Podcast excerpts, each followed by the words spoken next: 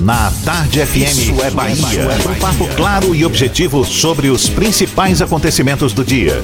Um programa com a marca do Grupo A Tarde de Comunicação e do Bahia Notícias. Para botar tempero no começo da sua manhã. Isso é Bahia. Isso é Bahia. Apresentação: Jefferson Beltrão e Fernando Duarte. Isso é Bahia. Oferecimento: Pinte o 7 Ferreira Costa. Estoque de tintas para levar na hora. Image. Ainda bem que existe o Image para exames de imagem. Reservato Graça. Últimas unidades com um preço especial. AutoSard. Seminovos, financiamentos e consórcios. Shopping Bela Vista, segundo piso. Olá, um bom dia para você, seja bem-vindo. Estamos começando mais um Isso é Bahia e vamos aos assuntos que são destaque nesta segunda-feira, 30 de setembro de 2019. Mais de 18 mil servidores baianos terão reajuste de 20% retroativo a agosto. Kátia Vargas é condenada a pagar indenização de 600 mil reais para a família de irmãos mortos em acidente na Orla de Ondina. Prefeitura de Salvador inicia a distribuição de autoteste gratuito para HIV. Fábrica clandestina de armas de fogo é desarticulada na cidade de Birataia.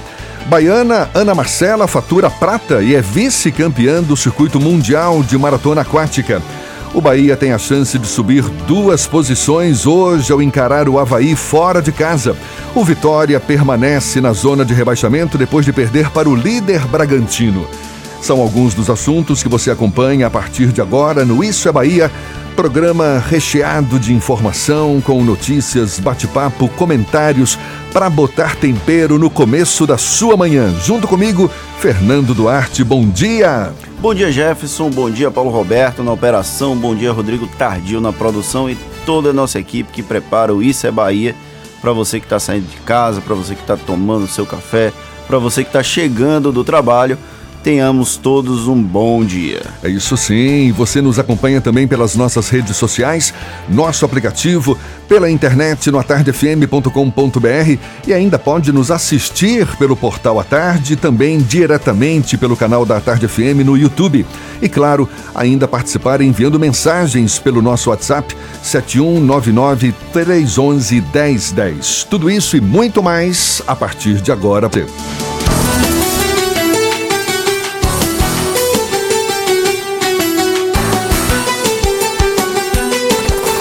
Isso é Bahia. Previsão do tempo. Previsão do tempo. E como é que será que fica o tempo nesta segunda-feira em Salvador? O dia amanheceu com o céu nublado, temperatura de 25 graus. Quem tem as informações é Walter Lima. Bom dia, seja bem-vindo, Walter.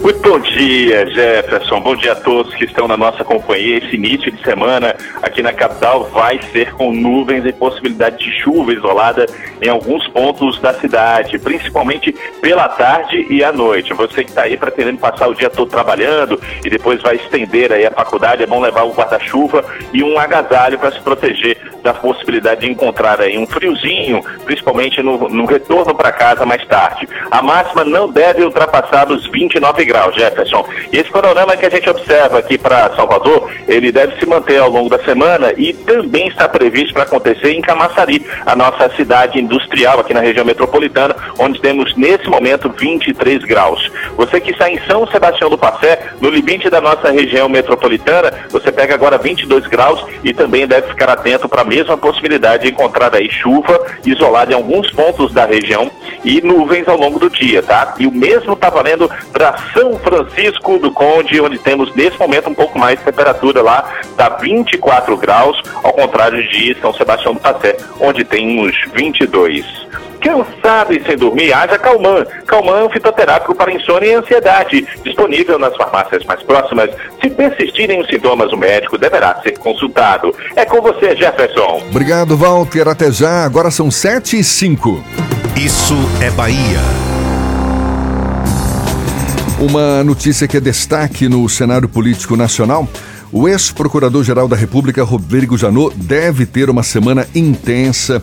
Isso porque na sexta-feira ele foi alvo de uma operação da Polícia Federal que cumpriu mandados de busca e apreensão na casa e no escritório dele em Brasília. Ação que foi executada um dia após a revelação de que Janot tinha um plano para matar o ministro do Supremo, Gilmar Mendes, e depois se suicidar. O assunto é tema do comentário político de Fernando Duarte. Isso é Bahia. Política. A Tarde FM. Definitivamente o Brasil não é para amadores. A última sexta-feira foi um dia bem intenso e o episódio de Rodrigo Janot, a repercussão das declarações de Rodrigo Janot, ex-procurador-geral da República, acabaram tomando boa parte do noticiário ao longo do dia. O Rodrigo Janot foi alvo de mandados de busca e apreensão no inquérito de ofício instalado pelo ministro Dias Toffoli naquele caso das fake news contra o STF. O relator é o Alexandre de Moraes, foi ele que autorizou tanto os mandados quanto a, a busca e apreensão da arma do Rodrigo Janot e ainda determinou que ele não se aproximasse dos metros de qualquer ministro da Suprema Corte. No começo da própria sexta-feira, o Rodrigo, o Gilmar Mendes, que foi o alvo dessa declaração, já tinha sugerido a suspensão do porte de arma de Rodrigo Janot. O Gilmar Mendes recomendou que o ex-procurador-geral da República tivesse buscasse ajuda psiquiátrica, já que esse caso ele trataria como um surto. Esse, essa declaração de Rodrigo Janot, que foi divulgada na quinta-feira, ela já vinha sendo escutada nos bastidores de Brasília desde o momento em que ela aconteceu, mas acabou tomando uma grande proporção a partir do processo de divulgação do livro de memórias de Rodrigo Janot mas os jornalistas que já tinham ouvido e também a pessoas próximas ao Rodrigo Janot consideraram que as declarações eram um arrobo retórico, algo que não fazia muito sentido. O Rodrigo Janot tinha sugerido que iria no STF armado, mataria Gilmar Mendes e, na sequência, se suicidaria ele enquanto ainda estava à frente da Procuradoria-Geral da República. As pessoas que o conhecem dizem que esse perfil não combina com ele e que isso não efetivamente iria acontecer. Lembrando que não há nenhum crime nessas declarações do Rodrigo Janot.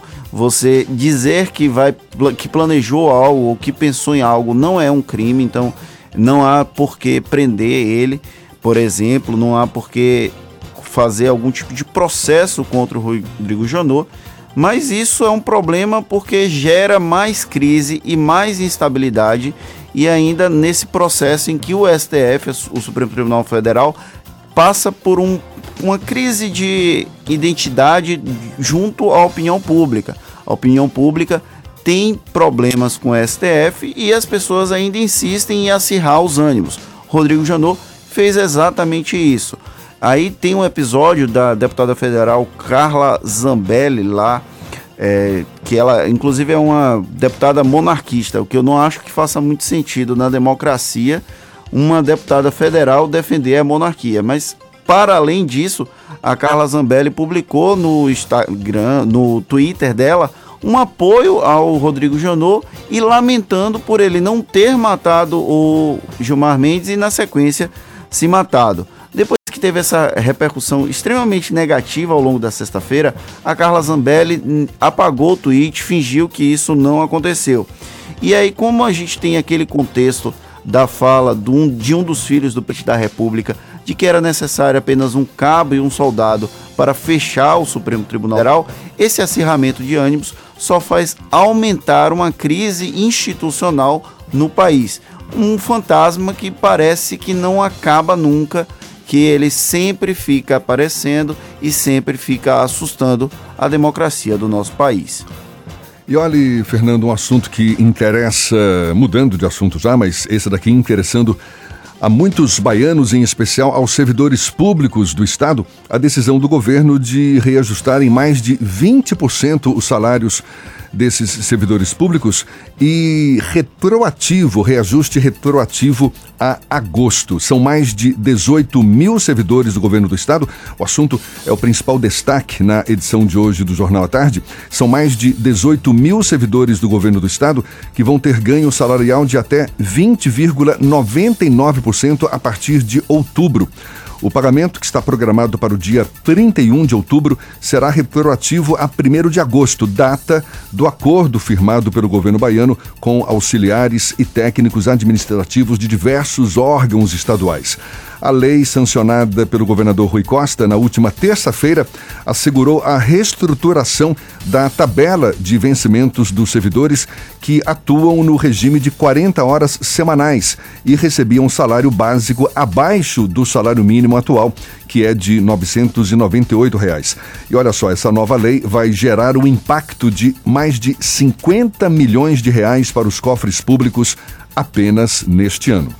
É uma situação que há muito tempo o sindicato, a Federação dos Trabalhadores, dos Servidores Públicos do Estado reclamavam que existiam pessoas que recebiam abaixo do salário mínimo o salário base. É bom, é importante salientar essa diferença.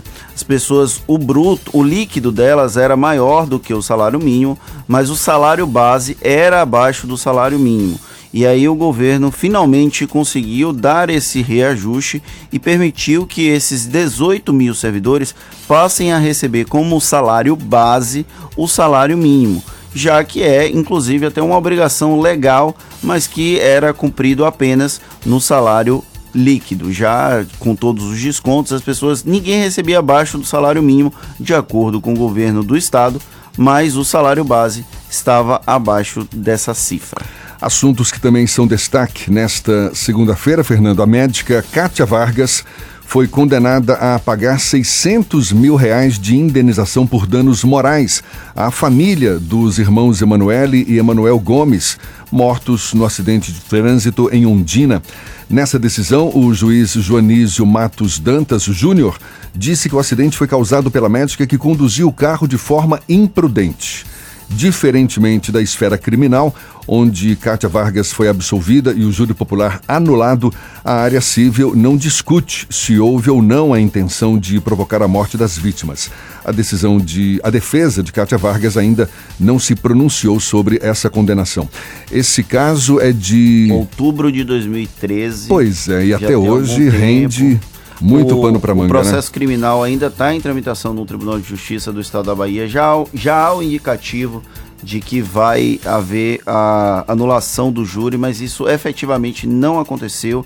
E aí saiu a primeira condenação na esfera civil, 300 mil reais por cada vida.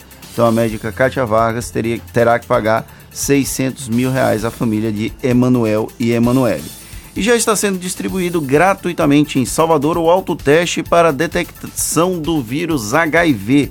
Os kits podem ser adquiridos na sede da instituição beneficente Conceição Macedo, em Nazaré, grupo de apoio à prevenção à AIDS no Santo Antônio, além do Carmo, e no Casarão da Diversidade, no Pelourinho. Vale lembrar que a rede municipal oferta teste rápido para diagnóstico de HIV, sífilis e hepatite em até meia hora nos postos de saúde da capital.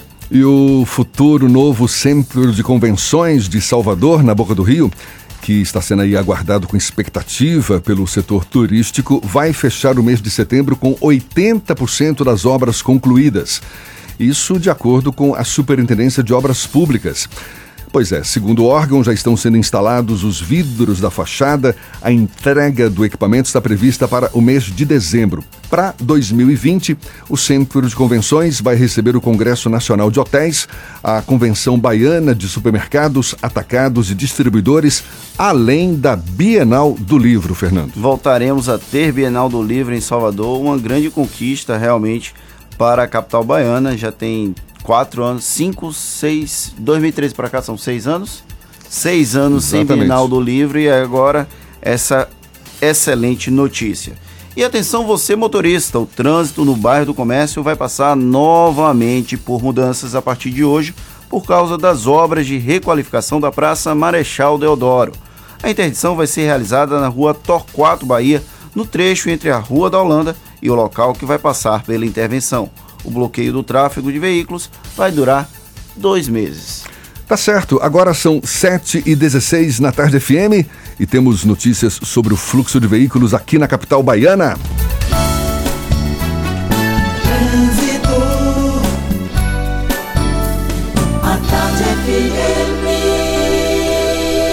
Oferecimento: Monobloco, o alinhamento 3D de carro de passeio mais barato da Bahia, R$19,90. Aniversário Bahia VIP Veículos. Com entrada a partir de um real, você sai de seminovo novo. Nutrição é com o SESI. Acesse www.sesesaudeba.com.br. Link dedicado e radiocomunicação é com a Softcomp. Já estamos sobrevoando a grande Salvador. Cláudia Menezes acabou de decolar e já tem notícias pra gente. Ela já com os olhos voltados cá para baixo. Bom dia, seja bem-vinda, Cláudia. Bom dia para você, Jefferson. Bom dia também para Fernando aí no estúdio. Obrigada pelo bem-vinda. E eu tenho sim novidade, informação de acidente. Aparentemente foi um engavetamento com quatro carros na Caribé, viu? Sentido paralela. Então a gente acompanha a movimentação aqui na região metropolitana e você que está saindo de Lauro de Freitas, a Orla é a melhor opção para você chegar no centro da capital. Evite passar pela Estrada do Coco, que está com trecho final muito carregado no sentido Salvador, justamente por causa desse acidente aí na Avenida Caribé. E se você está vindo de Abrantes, corte à direita na região dos supermercados e pegue a rua Doutor Gerino de Souza Filho para fugir dessa lentidão na Estrada do Coco. Começou a semana de super oportunidades Fast Shop. Aproveite nossas melhores ofertas com até 40% de desconto. Baixe o app ou confira em uma de nossas lojas.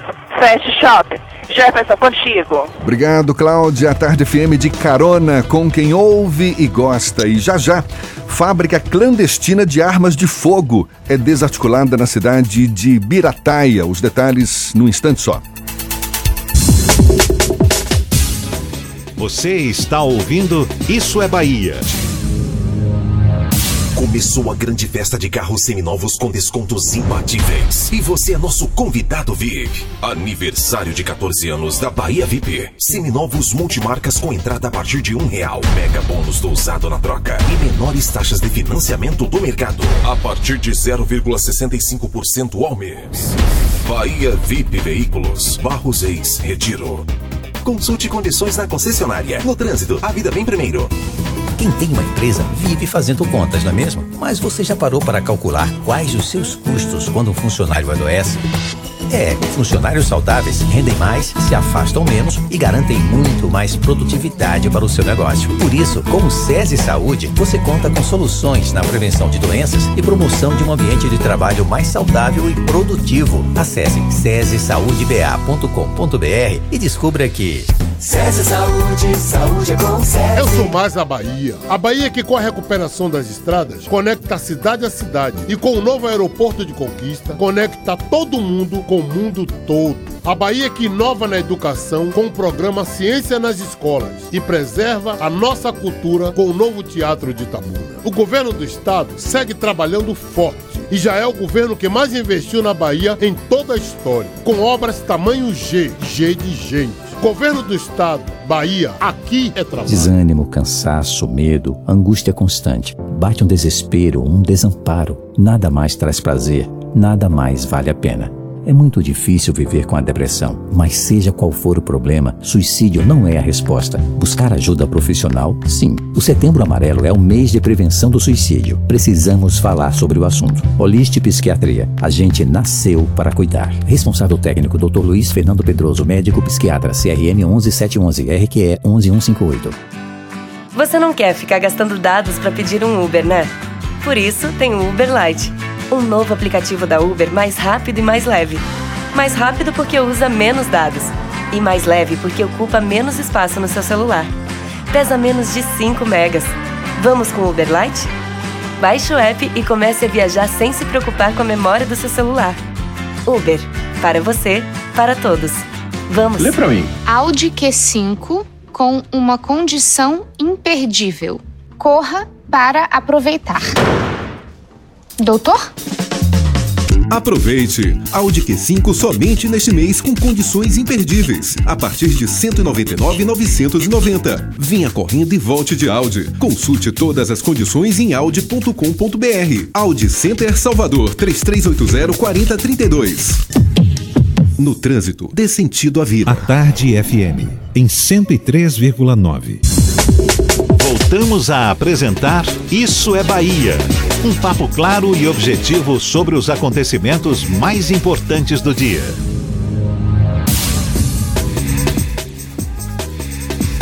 Agora são 7 e 21 Uma fábrica clandestina de armas de fogo foi desarticulada na cidade de Birataia, não é, Fernando? mesmo, uma fábrica clandestina de armas de fogo foi desarticulada em Birataia, a 350 quilômetros de Salvador. No local foram presas espingardas, canos para fabricações de armas, calibre e materiais para a construção dos armamentos. Uma operação de inteligência da polícia levou à descoberta do imóvel localizado na zona rural do município o dono do imóvel conseguiu fugir. Uma notícia que também é destaque no interior do estado: mais de 1.500 moradores da rural de Ituaçu vão ser beneficiados com a obra de um sistema de abastecimento de água para atender 10 localidades. A ordem de serviço foi assinada neste fim de semana pelo governador Rui Costa, no valor de mais de 6 milhões e meio de reais. Esse sistema vai captar a água a partir de uma plataforma flutuante na barragem de Cristalândia e passa por uma estação de tratamento. E o Tribunal de Contas dos Municípios multou em 4 mil reais o prefeito de Bom Jesus da Lapa, Eures Ribeiro, após denúncia por irregularidades na ação da empresa Eugelb Engenharia e Urbanismo Limitada. O contrato tinha como objetivo a prestação de serviços de limpeza urbana no município no período de 2003 a 2000, 2013 a 2015, durante o primeiro mandato de Eures Ribeiro. Ainda cabe recurso da decisão. O prefeito de Bujas da Lapa ainda não se manifestou oficialmente. E no futebol, a torcida rubro-negra está na bronca, Fernando. O time, pois é, não deu para segurar o líder, não voltou para a zona do rebaixamento. O Vitória está de volta à zona de degola isso depois de confirmado após a derrota, né? O regresso foi confirmado após a derrota por 2 a 0 para o líder Bragantino ontem no estádio Nabi Abi Shedid, pela 25ª rodada da competição nacional Série B do Campeonato Brasileiro. Os gols sofridos pelo Leão aconteceram no intervalo de dois minutos, já na reta final da partida, depois de o time resistir bem defensivamente e até criar algumas chances na primeira etapa.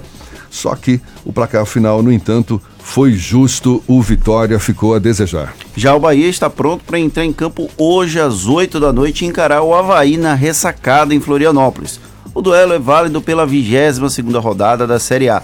Neste domingo, o grupo participou de um trabalho físico seguido por uma atividade de bola parada no CT do Figueirense o tricolor é o atual oitavo colocado com 34 pontos. Se vencer o Havaí, pode subir duas posições na tabela de classificação e entrar finalmente no G6, o grupo da pré-Libertadores. E a baiana Ana Marcela Cunha chegou na segunda posição na etapa de Shunan, na China, do circuito mundial da Federação Internacional de Natação. Com a prata, ela se sagrou vice-campeã do torneio nesta temporada. Ana Marcela completou os 10 quilômetros de prova apenas 33 centésimos atrás da italiana Ariana Bridi. Ana Marcela participou de sete das nove provas do circuito mundial e em todas foi ao pódio. Agora são 7h25 e temos notícias diretas do site do portal Bahia Notícias com João Brandão. Bom dia, João, seja bem-vindo. Dia a todos. É, sob o comando do ministro da Justiça e Segurança Pública, Sérgio Moro, a Polícia Federal fez no primeiro semestre deste ano a menor quantidade de operações desde 2014. Foram realizadas entre janeiro e junho 204 ações, número mais abaixo que o registrado das nove semestres anteriores. Apesar de menos atividade nas ruas, cresceram o número de investigações e os valores de bens apreendidos de 2018 para 2019, segundo os dados revelados pelo jornal Folha de São Paulo. Outra notícia: presidente da CPI das fake news no Congresso Nacional, o senador Ângelo Coronel, do PSD, daqui daqui da Bahia, gastou 566 mil reais em recursos públicos com empresas de comunicação que pertencem a seus familiares e a um ex-assessor. Os gastos foram entre 2015 e 2018, período em que o senador era deputado estadual aqui na Bahia, com recursos da cota, com recursos da cota parlamentar. O político nega que tenha usado a verba de forma irregular. Essas e outras notícias você encontra no portal bahianoticias.com.br. João Brandão para o programa Isso é Bahia. É com vocês, Jefferson e Fernando. Obrigado, João. Agora são 7h26. Isso é Bahia.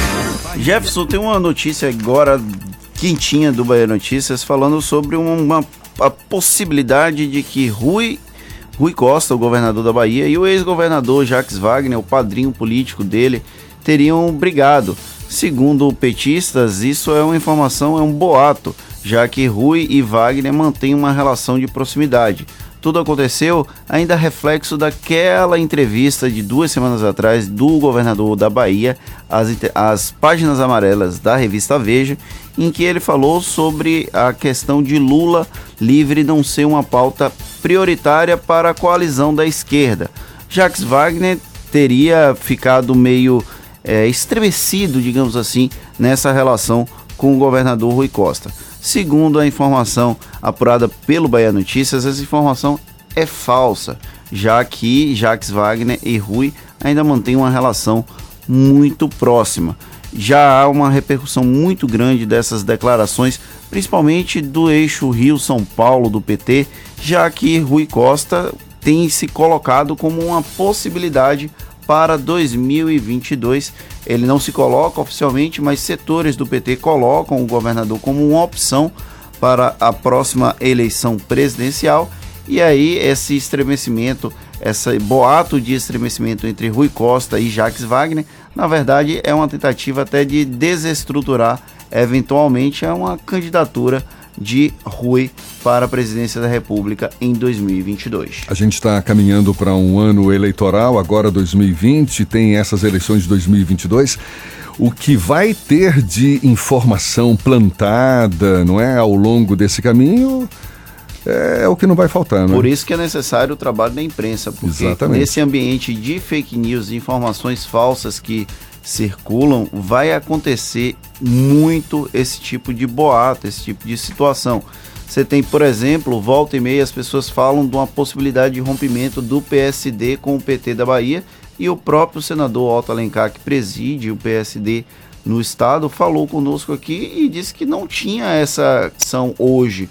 Não existe essa possibilidade hoje. Lógico que política é como nuvem, né? Ela muda de acordo com o vento mas hoje, atualmente, há um cenário de certa tranquilidade, de certa pacificação, tanto na base do governador Rui Costa quanto na base do prefeito Assemineto, que são os dois grupos políticos adversários. 2020, no entanto, pode até criar um certo tensionamento. O PL, antigo PR, por exemplo, estaria se aproximando do grupo político de Assemineto em algumas cidades, mas isso é muito comum na eleição de prefeito e de vereador, porque é necessário construir uma aliança que leve em consideração não apenas os interesses dos partidos no Estado e no, na, no governo federal, na estrutura federal, mas as particularidades de cada município.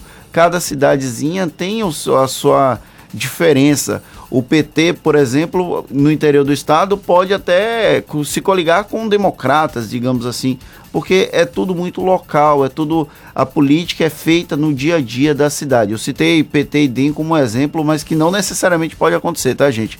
É só para entender que lados diametralmente opostos podem conversar nas eleições municipais. O que não deve acontecer, por exemplo, é um PSL da vida, o, o, partido do presidente da República, Jair Bolsonaro, negociando com partidos de esquerda. Isso aí é improvável que aconteça, mas lembremos, nada é impossível na política. Só para voltar a falar das fake news, a gente teve a experiência das eleições do ano passado. Foram as eleições das fake news e o assunto ganhou destaque, passou a ser debate pelas principais empresas de comunicação, foram criados fóruns em que se discutia exatamente se tal assunto era ou não fake news, e é muito importante que as pessoas se conscientizem, porque muitas das é, muitos dos resultados nefastos dessas fake news são provocados pelos próprios usuários das redes sociais que muitas vezes ingenuamente, não necessariamente, mas muitas vezes ingenuamente repassam, compartilham informações sem checar a fonte, sem saber se aquela notícia tem algum cunho preconceituoso, sem, enfim, perceber, ter um olhar Sim. mais crítico para saber Sim. se de fato tem procedência verídica ou não uma Sim, notícia como aquela. até elementos bem simples que a gente sabe que se olha para uma informação é, a fake news mais falsa que nós tivemos, fake news mais falsa, chega a ser absurdo, né? Mas a situação mais esdrúxula que nós tivemos aqui na Bahia em 2018 foi a possibilidade do governo do estado acabar com o bambuzal do aeroporto de Salvador. Não fazia sentido algum essa afirmação, essa notícia. E aí, inclusive, usaram até o layout do Bahia Notícias. Eles fizeram, simularam como se fosse uma notícia publicada no site. E aí, quando você olhava para quem acompanha o dia a dia, era claramente falso, mas aquilo ali circulou, tomou uma repercussão tão grande que nós do portal fomos obrigados a desmentir, dizendo, ó, essa notícia que está aqui, ela que tá que estão dizendo que está aqui, não está aqui. Você pode acessar o site, você pode confirmar se está aqui ou não. Era um print simulado. É só você olhar se está naquele determinado horário e olhar outros veículos. Você pode acessar o portal à tarde, por exemplo, e confirmar se aquela informação é falsa, é verdadeira. Usar o veículo impresso, que também é uma ferramenta de informação importante. Então a gente precisa tomar muito cuidado na divulgação dessas informações. E que fique bem claro, fake news, na verdade, existe desde que a imprensa é imprensa. Hoje, por conta dessas tecnologias de informação, de comunicação, ganhou uma proporção que não, que não, não existia até então. Mas desde que a imprensa é imprensa, claro, existe a, a notícia falsa, seja ela plantada por interesses escusos, seja a notícia falsa divulgada por erro do próprio jornalista.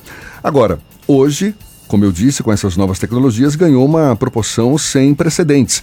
E aí, claro, o cuidado também tem que ser muito mais redobrado para que a gente não dissemine essas informações uma, de um jeito tão fácil como essas tecnologias nos permitem. Né? Tem uma história bem bacana que o Laurentino Gomes conta no livro dele 1889, Laurentino Gomes, que inclusive lançou agora o Escravidão, que a República do Brasil nasceu a partir de uma fake news. Em 1900, 1889, é, dias antes da queda do Império, começou a circular uma informação. Deixa eu ver aqui exatamente. Uma série de rumores foram plantados de forma proposital na Rua do Ouvidor, no Rio de Janeiro, que na época funcionava como uma espécie de Twitter e WhatsApp.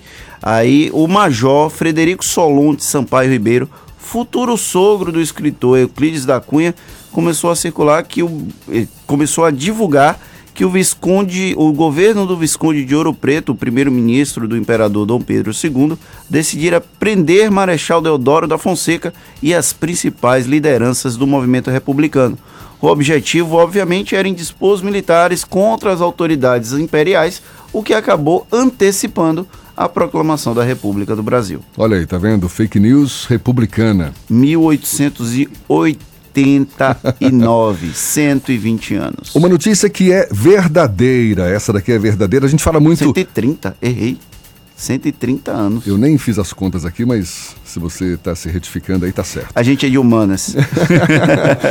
Uma notícia que a gente fala muito hoje no, na relação de, de consumo, não é? O consumidor hoje está muito atento a importância de ser bem atendido, e isso de fato tem a sua importância, claro, ninguém questiona isso. Agora, a importância do preço dos produtos continua sendo muito grande, muito, muito, muito notada pelo consumidor. É uma, uma pesquisa, um estudo chamado Comportamento de Compra do Consumidor de Vestuário, que foi divulgado esta semana no Rio de Janeiro pelo Instituto de Estudos e Marketing Industrial, o IEM abordando o comportamento de compra de 1.250 consumidores de vestuário de todas as idades, regiões e poder de compra, é, isso no último mês de agosto, e constatou que o preço é o principal fator de escolha, ao contrário do bom atendimento que prevaleceu no estudo anterior de 2017. Ou seja,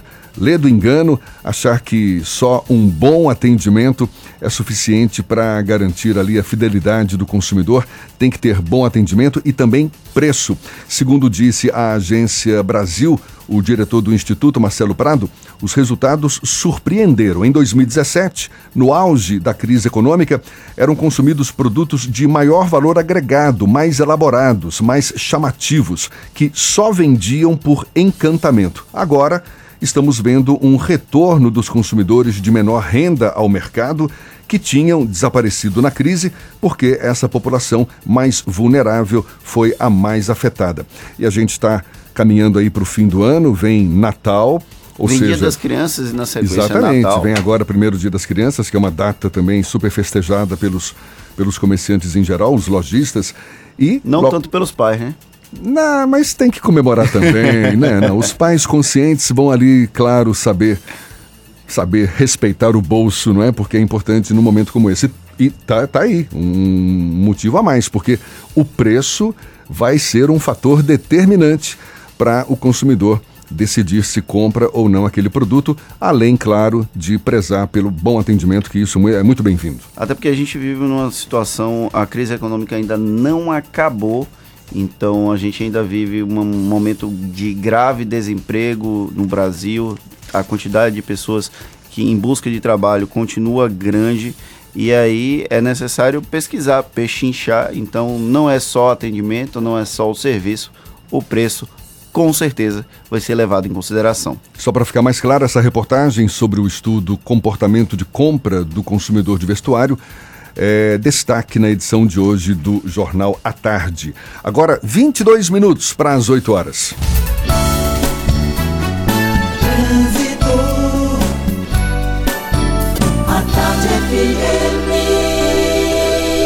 Oferecimento: Monobloco, o alinhamento 3D de carro de passeio mais barato da Bahia, R$19,90. Aniversário Bahia VIP Veículos. Com entrada a partir de um real, você sai de seminovo novo. Nutrição é com o SESI. Acesse www.sesesaudeba.com.br. Link dedicado e radiocomunicação é com a Softcomp. A gente volta a falar lá de cima, Cláudia Menezes sobrevoando Salvador no meio de muitas nuvens por aí, Cláudia. Oi, Jefferson. Olha, o céu está totalmente aberto, viu? A gente está aqui na região da Cidade Baixa. Tá fazendo sol aqui. Parece que vai fazer também um calor daqueles, viu? Se você estiver saindo da rótula, quer chegar aqui na Cidade Baixa, pode pegar a Via Expressa, viu? Ela está fluindo bem. Só o final dela tem um pouco de intensidade no acesso à Jequitaia, mas nada que chegue a preocupar. Eu estou vendo aqui que a Jequitaia tem um trânsito mais intenso em direção à calçada. Agora, se você estiver saindo da calçada, quiser chegar lá no comércio, a Engenheiro Oscar Pontes está fluindo melhor. Em outro ponto, a gente falou lá da rótula. Se você quiser sair da rótula também para chegar no comércio, você pode também pegar a Bonocô. Você pega só um pouco de intensidade no trecho inicial, que vai desde a saída do acesso norte até o Vale do Ogunjá. Mas nada que chegue a preocupar, não é congestionamento. Sabia que a Geru é a primeira plataforma de empréstimo 100% online? Solicite um empréstimo em geru.com.br e garanta em minutos as melhores taxas. Geru em online. Com você, Jefferson. Obrigado, Cláudia. A Tarde FM de carona com quem ouve e gosta. E a gente volta já já. Agora, 20 minutos para as 8 na Tarde FM. Você está ouvindo Isso é Bahia. Sabe por que a Monobloco faz check-up de de 30 itens mecânicos no seu carro gratuitamente? Porque aqui não é qualquer oficina mecânica. Aqui é a Monobloco. Sabe por que a Monobloco também cobre orçamentos de serviços mecânicos e ainda dá 5% de desconto? Porque aqui não é qualquer oficina mecânica. Aqui é a Monobloco. Monobloco, o mais completo auto center que faz tudo de mecânica e também tem os pneus mais baratos da Bahia. Água de Meninos, Lauro de Freitas e Abrantes. 0800 111 7080. Nos melhores shoppings da cidade. Salve Brasa. Tem tradição e sempre uma novidade. Salve Brasa. Os grelhados são servidos com agilidade. Que felicidade, nosso tempero é o amor. Experimente as opções do Baratinho Sal e Brasa, seu grelhado e acompanhamentos a partir de 16 reais. Os melhores shoppings da cidade. Sal e Brasa é tradição. Sal e Brasa, Grill Express. Alô Salvador! Atendimentos, Salvador. Tá bom pra você ou quer mais? Onde, menina? Na Prefeitura Bairro do Subúrbio, lá em Paripe, a primeira da cidade. Fez cinco anos já de inaugurada. Ah, sim, na Rua Pará, número 15. São cerca de 700 solicitações atendidas todos os dias. É, marcação de médicos, cartão do SUS e cadastro no Bolsa Família. A população pode ainda pedir operação tapa-buraco, melhorias na iluminação e poda de árvore, viu, Salvador? Eu sei, e tem serviços que nem são da Prefeitura, como o Balcão de Justiça e INSS. Porque tem um lugar pra gente vir resolver nossos problemas, né? Tem mesmo, Guaciara Araújo. E são 10 unidades em Salvador para atender você e milhares de pessoas que podem resolver tudo pertinho de casa. Confira aí os endereços de cada uma em prefeiturabairro.salvador.ba.gov.br. Prefeitura de Salvador. A prefeitura que mais trabalha no Brasil. Sabia que tem empresas que a internet é assim? Tempo restante para transferência do arquivo: 30 minutos. 10 minutos depois. Tempo restante para transferência do arquivo: 28 minutos. 20 minutos depois. Tempo restante para transferência do arquivo: 28. Não, recalculando: 50 minutos. Acabe com a internet lenta e inconstante. Contrate o link dedicado Softcomp. Ligue 4009-8800. Central Papelaria, os melhores preços e a maior variedade em material escolar e escritório da Bahia e a hora certa. 3369 mil Central Papelaria, variedade assim você nunca viu 3369 mil é só ligar. 3369 mil. Central Papelaria, você encontra tudo em material escolar. Tudo pro seu escritório, variedade fácil de estacionar. 3369 Ligue 3369 mil, a maior variedade em material escolar e de escritório. Central Papelaria Lauro de Freitas. 3369 mil Voltamos a apresentar Isso é Bahia. Um papo claro e objetivo sobre os acontecimentos mais importantes do dia. Shows, dança, teatro, música, diversão. Ouça agora as dicas da Marcita com Márcia Moreira. Olá, vamos às dicas para esta segunda-feira. Hoje tem segundas do Chorinho com o melhor deste autêntico ritmo brasileiro. A apresentação desta noite vai reunir uma roda de amigos chorões e grandes instrumentistas. Leandro Tigrão na flauta, Vitório do trompete, Dudu Reis no cavaquinho, Peu Souza no bandolim, Roxo Daniel Veloso no violão sete cordas, Sebastião Nutini no pandeiro e Rui das Chaves. Hoje às 8 da noite na varanda do SESI Rio Vermelho, couvert de 20 reais. O grande circo da vida exposto em cabeças de palhaços que fazem refletir sobre o nosso cotidiano.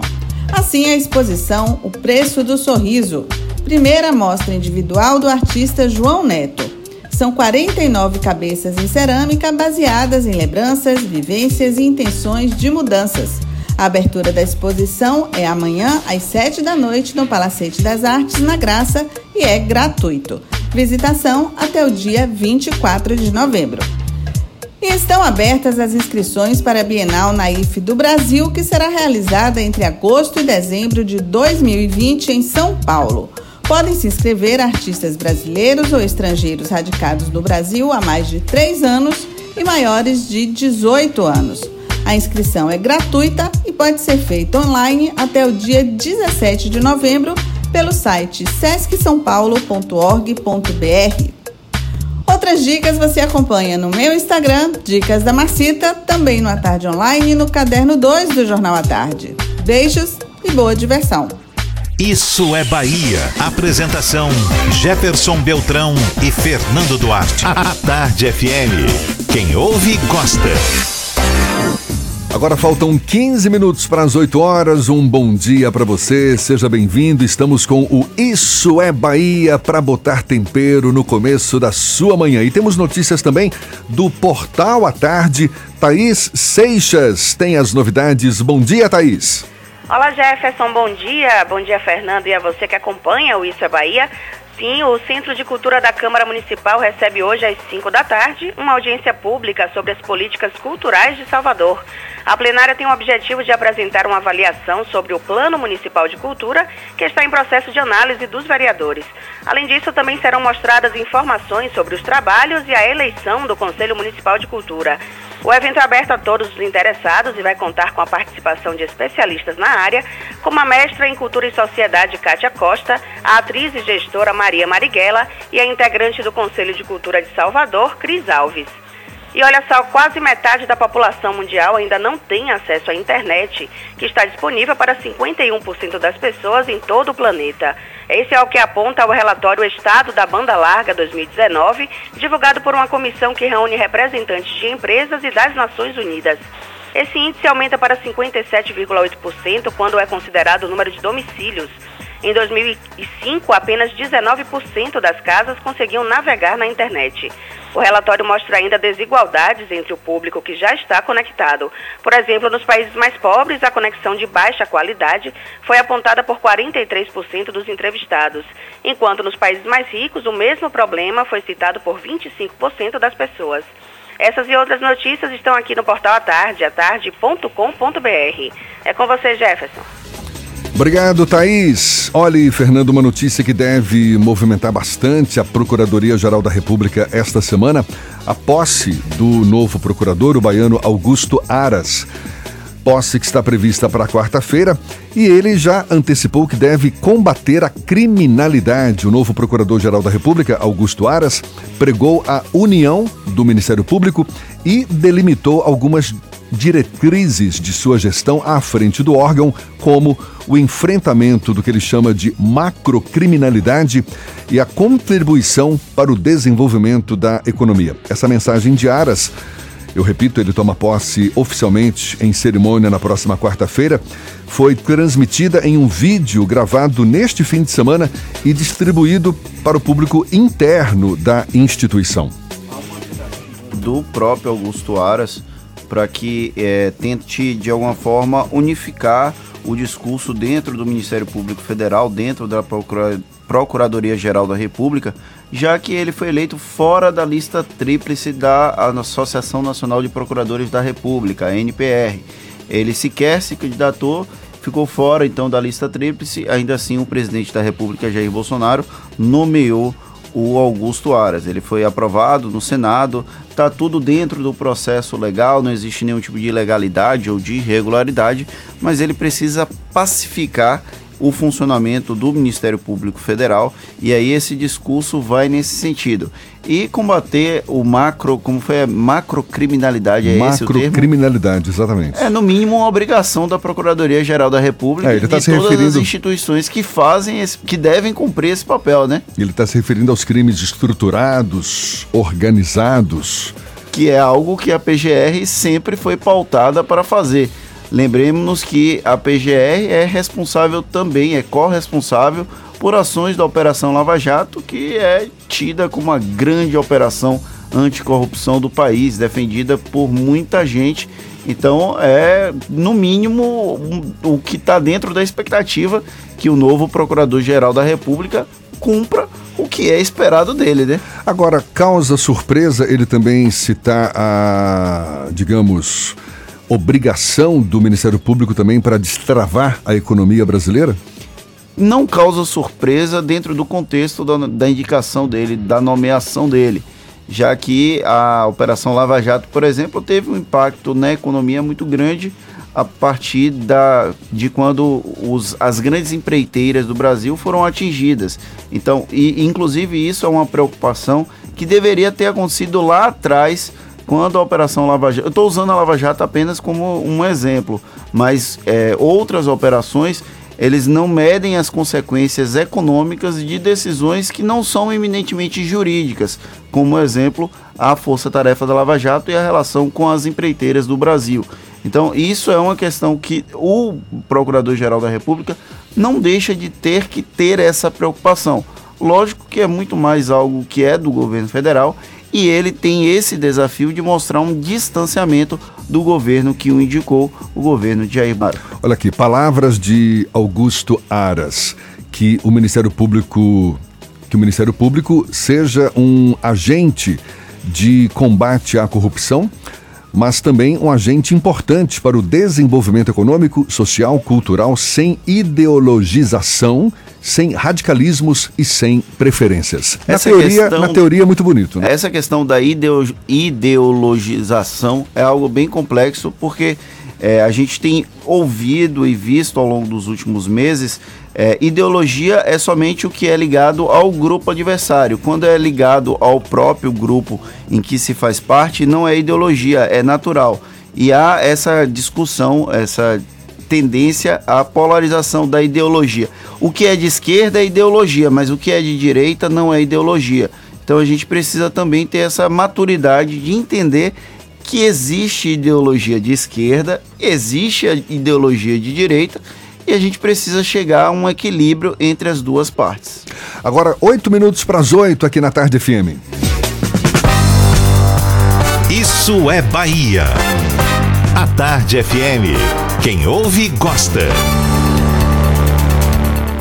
E temos agora notícias de interesse dos nossos bolsos. André Luzbel, da BP Investimentos, tem as informações para gente. Isso é Bahia. Economia. A Tarde FM. Bom dia, Jefferson. Bom dia, Fernando. Bom dia, ouvintes da Rádio à Tarde FM. Na semana passada, o Ibovespa fechou em alta de 0,25% em 105 mil pontos, muito próximo da máxima histórica. O dólar também fechou em alta, mas de 0,30%, próximo aos R$ 4,17. Como destaque positivo no cenário internacional, nós tivemos o alívio das tensões comerciais entre Estados Unidos e China, após o presidente Donald Trump afirmar que o acordo pode estar muito mais próximo do que se espera. Do lado negativo, nós tivemos o anúncio do pedido de impeachment do presidente Donald Trump. Já no Brasil, a notícia negativa foi o adiamento da apreciação da reforma da Previdência no Senado. E como fatos positivos, nós tivemos o acordo do governo para viabilizar a promulgação do trecho da PEC da sessão onerosa e a afirmação por parte do secretário da Fazenda e Planejamento de que aguarda até o primeiro semestre de 2020 a aprovação do Congresso do novo marco regulatório do saneamento.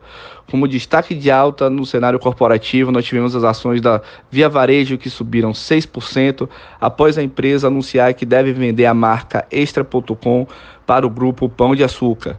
Do lado negativo, nós tivemos as ações da Embraer que caíram 7% após a Europa anunciar que deve avaliar a compra, a junção, na verdade, entre ela e a Boeing. Para essa semana, nós teremos no mercado internacional os dados de manufatura, tanto na Europa quanto nos Estados Unidos e China. Isso deve mexer com o mercado ao longo da semana. Meu nome é André Luzbel, sócio da BP Investimentos. Bom dia e boa, semana a todos. Isso é Bahia. Agora, 5 para as 8, uma notícia importante para os usuários do Serviço de Atendimento ao Consumidor, o SAC. A maioria dos serviços ofertados pela rede SAC passa a ser agendada a partir de amanhã apenas pelo aplicativo SAC Digital. A exceção é para os serviços do Detran, do CEPREV, além da emissão da primeira e demais vias do RG, que podem ser feitos pelo 0800 071 5353. O call center atende apenas dois postos em Salvador, um em Lauro de Freitas e outros dois em Feira de Santana e em Vitória da Conquista, Fernando. E chega a quase 30% a redução de acidentes registrados nas rodovias estaduais da Bahia nos últimos cinco anos. De acordo com a Secretaria Estadual de Infraestrutura, a CEINFRA, os números passaram de quase 7 mil no ano de 2014 para pouco mais de 5 mil no ano passado. No período também caiu o número de mortes nas rodovias estaduais, de 400 para 300.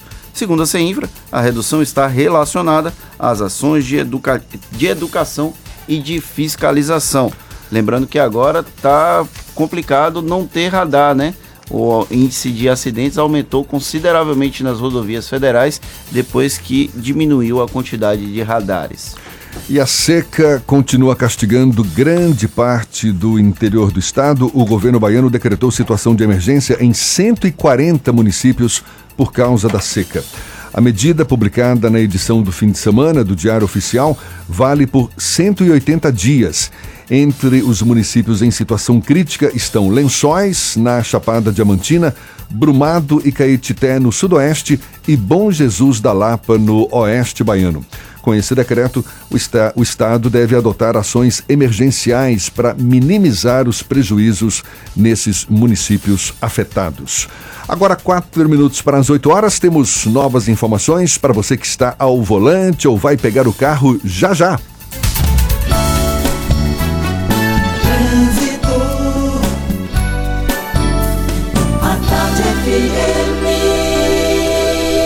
Oferecimento: Monobloco, o alinhamento 3D de carro de passeio mais barato da Bahia, R$19,90. Aniversário Bahia VIP Veículos. Com entrada a partir de um real, você sai de seminovo novo. Nutrição é com o SESI. Acesse www.sesisaudeba.com.br. Link dedicado e radiocomunicação é com a Softcomp. É, o motorista tem que exercitar a paciência por algumas das principais ruas e avenidas de Salvador neste comecinho de manhã.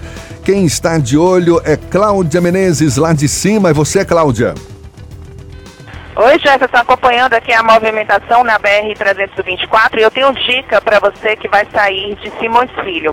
Pegue a Cia Paripe e depois você pode descer pela suburbana, depois você pega a Via Expressa para chegar na rótula do Abacaxi, outras regiões do centro da capital. Isso porque a BR está bem intensa, desde Palestina aí tem pontos de lentidão, um trecho longo, vai até Águas Claras, depois volta também muita intensidade no trecho de Pirajá. A CIA Aeroporto também não é uma boa opção para você que está saindo de Simões Filho agora porque o final CIA Aeroporto, chegando na região do aeroporto, já está bem travada, a região do aeroporto está bem travada, ainda por causa daquele acidente que aconteceu mais cedo na Caribé. Então a melhor opção para você é a CIA Paripe, depois a Suburbana. Carro reserva ou créditos em aplicativos de mobilidade enquanto seu carro está na oficina? Com Porto Seguro Alto você escolhe. Fale com seu corretor. Jefferson. Obrigado, já. A Tarde FM de carona com quem ouve e gosta. Agora, dois minutos para as oito na Tarde FM. Você está ouvindo Isso é Bahia. Começou a grande festa de carros seminovos com descontos imbatíveis. E você é nosso convidado VIP. Aniversário de 14 anos da Bahia VIP. Seminovos multimarcas com entrada a partir de um real. Mega bônus do usado na troca. E menores taxas de financiamento do mercado. A partir de 0,65% ao mês. Bahia VIP Veículos. Barros Ex Retiro. Consulte condições na concessionária. No trânsito, a vida vem primeiro. Já parou para pensar quantos canais você paga e realmente assiste? Com a TIM Live, a ultra banda larga fixa da TIM, você tem internet com qualidade e alta velocidade para assistir online o que quiser. E o melhor, mais economia para o seu bolso. Faça uma escolha inteligente. 150 mega de velocidade com 25% de desconto. E tem mais! Durante seis meses você navega com 300 mega de velocidade sem pagar nada a mais. Acesse timlive.com.br ou ligue 0800 880 4141. A Barra é mesmo um bairro privilegiado. Tem praia, shopping, supermercado. A Barra tem charme, história. E sabe o que é melhor? A Barra agora tem tudo para ser o seu endereço. Chegou o Smart Farol da Barra. Seu quarto e sala completo, com academia, cowork, piscina e muito mais. A partir de 199 mil reais. Visite decorado na rua Marques de Leão. Vendas 2137-4042. Um barzinho, calçadão, um pôr do sol. Valeu o teu sorriso. O nosso amor aconteceu. Eu gostei tanto de você. Portal Rio Una Neste feriado de 15 de novembro, venha desfrutar das belezas da Costa do Dendê e hospede-se conosco com todo o conforto do Portal Rio Una. Portal Rio Una. Informações e reservas pelo 3450-1090. Portal Rio Una. Bela Bowling, o bolo do Shopping Bela Vista. Venha se divertir. Aberto de domingo a domingo e a hora certa. 8 horas em ponto, aqui na Tarde FM.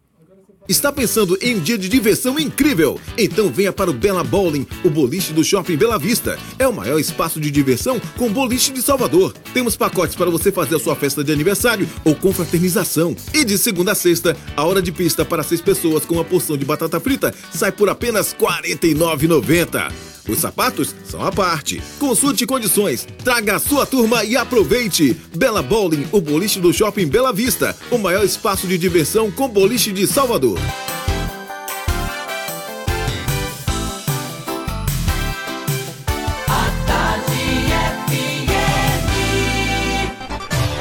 Atenção, emissoras afiliadas à Tarde FM.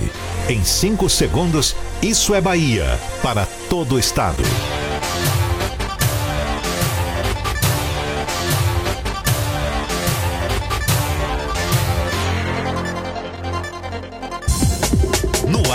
Isso é Bahia. Informação com a marca do Grupo A Tarde e do Bahia Notícias. Política, segurança, saúde, cidadania. Isso é Bahia. Apresentação: Jefferson Beltrão e Fernando Duarte. A Tarde FM. Quem ouve, gosta. Um bom dia para você, seja bem-vindo. A partir de agora, Isso é Bahia em rede com emissoras de todas as regiões do estado. E vamos aos assuntos que são destaque nesta segunda-feira, 30 de setembro de 2019. Mais de 18 mil servidores baianos terão reajuste de 20% retroativo a agosto. Médica Kátia Vargas é condenada a pagar indenização de 600 mil reais para a família de irmãos mortos em acidente na Orla de Ondina. Prefeitura de Salvador inicia distribuição de autoteste gratuito para HIV. Fábrica clandestina de armas de fogo é desarticulada na cidade de Birataia. Baiana Ana Marcela fatura prata e é vice-campeã do circuito mundial de maratona aquática. O Bahia tem a chance de subir duas posições na tabela de classificação da Série A hoje ao encarar o Havaí fora de casa. E o Vitória volta para a zona do rebaixamento depois de perder para o líder Bragantino. Isso é Bahia, um programa recheado de informação, com notícias, bate-papo e comentários para botar tempero no começo da sua manhã. Junto comigo, Fernando Duarte, agora dando um bom dia para toda a Bahia, Fernando. Bom dia, Jefferson. Bom dia, Paulo Roberto na operação. Bom dia, Rodrigo Tardio na produção. Bom dia, Cidade FM de Luiz Eduardo Magalhães, a Itai... Itapuí FM de Tororó, Eldorado FM de Teixeira de Freitas, RB Líder FM de Rui Barbosa, Serrana Líder FM de Jacobina, Baiana FM de Itaberaba, 93 FM de Jequié, Interativa FM de Itabuna, Ativa FM de Eunápolis e Cultura FM de Paulo Afonso. Olha, você nos acompanha também pelas nossas redes sociais, nosso aplicativo, pela internet no atardefm.com.br e além de nos ouvir, pode nos assistir pelo portal à tarde ou pelo canal da Tarde FM no YouTube.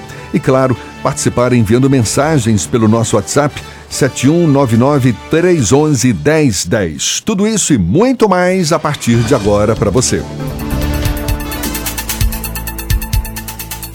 Agora são 8 e 4. Salvador amanheceu com o céu nublado, mas agora já está mais claro. E será que vai ser assim também no interior do estado? A gente tem as informações do tempo com Walter Lima. Previsão do tempo. Previsão do tempo. Previsão do tempo. Bom dia, Walter, seja bem-vindo. Muito bom dia, Jefferson. Bom dia a todos ligados com a gente. Salvador agora tem 25 graus e deve alcançar a máxima de 29 ao longo do dia. Tanto a capital como a região metropolitana vão ficar com tempo parcialmente nublado, com chuvas ocasionais. Agora a gente vai para o nosso estado, Jefferson. Vamos para o extremo sul, ali na nossa bela Eunápolis, a cerca de 670 quilômetros de Salvador. Amanhã começou com muitas nuvens e vai chover. Atenção, inclusive, para você, para um temporal que pode acontecer no meio da tarde aí na, em Eunápolis, tá? Com possibilidade de alagamentos. Isso vale para toda a região ali do extremo sul e para o sul do estado também, incluindo nossos amigos que estão ligados com a gente aí em Itabuna e cidades vizinhas. Isso se deve, Jefferson, a uma massa de ar úmida que vem do oceano e que vai ficar alguns dias aqui na região e deve subir inclusive para Salvador, tá? Nesse momento temos 21 graus, a máxima não deve ultrapassar os 27 na nossa bela Eunápolis. Agora nós vamos falar com outro ponto do estado, vamos falar com você que está aí na nossa carona em Itaberaba, no portal da Chapada Diamantina.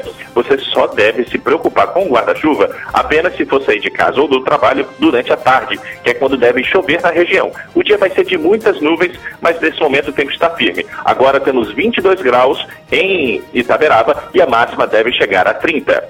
Procurando um ar-condicionado econômico? Conheça o split inverter da Springer Midea que você encontra na Frigelar. Quem entende de ar-condicionado? Frigelar. frigelar.com.br. É com você, Jefferson. Obrigado, Walter. Agora aqui na Tarde FM, 8 e 6. Isso é Bahia.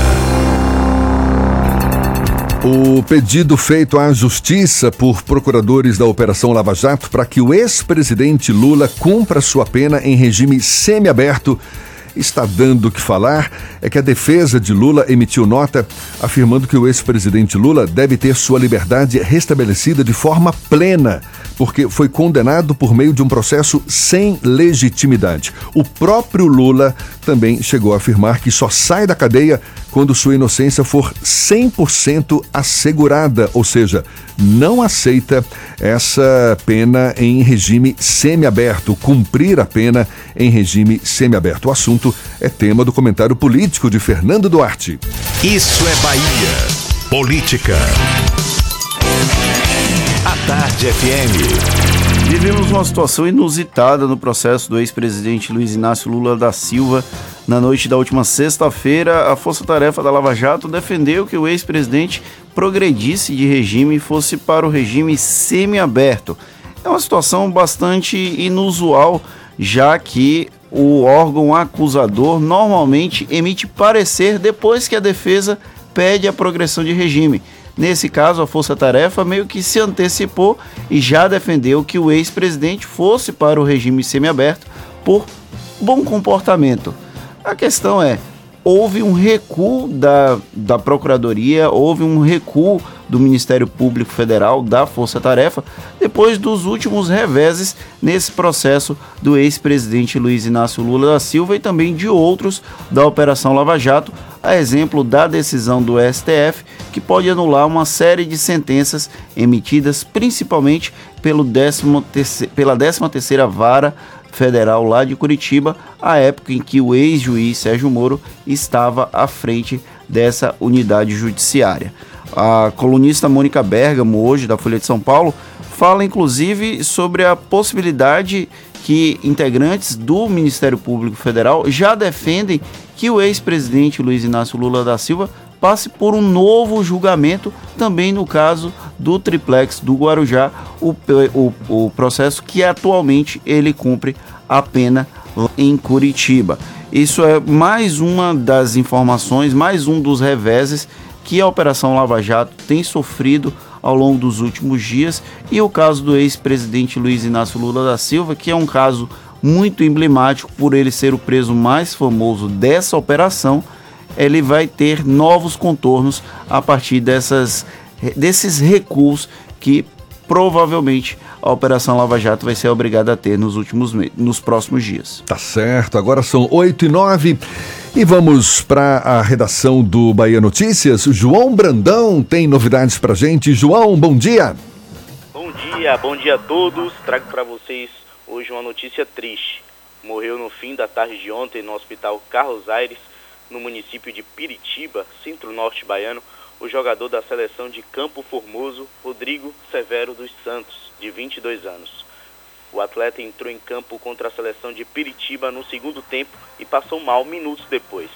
A partida foi válida pela terceira fase do campeonato intermunicipal. Uma ambulância conduziu o atleta do gramado para o hospital que fica bem próximo ao estádio, mas Rodrigo não resistiu aos ferimentos. O deputado federal baiano Alex Santana está na lista dos parlamentares que gastaram dinheiro público para alugar carro de luxo nos seis primeiros meses de 2019.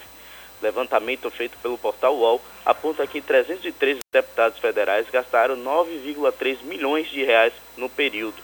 Em nota, Alex Santana afirma que, abre aspas, a escolha dos carros obedeceu a critérios pessoais de resistência, segurança e melhor custo-benefício. A locação foi realizada dentro da legalidade e em consonância com todas as regras preconizadas na Câmara Federal. Fecha aspas. Essas e outras notícias você encontra no portal bahianoticias.com.br. João Brandão para o programa Isso é Bahia. É com vocês, Jefferson e Fernando. Valeu, João, obrigado. Agora são 8 e 10 seja bem-vindo. Você que está chegando agora, estamos aqui com Isso é Bahia. Notícias, comentários e informação para botar tempero no seu começo de manhã. Vamos até o interior do estado, vamos até a terra, cidade do Sol, Jequié. Márcio Lima, da 93 FM. Bom dia, Márcio. Tá fazendo sol por aí? Bom dia, Jefferson Beltrão. Bom dia, Fernando Duarte. Pois é, aqui a mudança de temperatura tem sido significativa. Jequié já amanheceu hoje, sim, com um tempo mais quente, o calor presente aqui na nossa cidade. Aliás, a marca presente aqui de Jequié é o calor. Mas vamos às notícias. Familiares e amigos do motorista José Santos da Silva, mais conhecido como Pelé, de 52 anos, eles protestaram na tarde de sábado e por aproximadamente 10 minutos interditaram a BR-330. A iniciativa visa sensibilizar as autoridades no sentido de ter mais rigor na apuração do caso, com faixas e frases, com palavras de ordem, frases do tipo morreu aqui um herói, é, just, queremos justiça, eles ficaram ali durante 10 minutos na BR-330. Algo que chamou bastante atenção é que durante o protesto eles estavam distribuindo rosas brancas e alertando os motoristas pedindo consciência no trânsito. Ação essa que foi muito bem aceita pelos motoristas que durante esse período eles também se solidarizaram com a família do José Santos Pelé, que morreu no dia 21 de setembro, vítima de acidente na BR-330, trecho entre Jequié e Gitaúna. Outra notícia muito lamentável é a morte de uma jovem aqui da cidade de Jequié, em Porto Seguro. Trata-se de Jéssica Castro Santos, de 23 anos. Ela era vendedora de rifa e morava aqui na cidade de Jequié.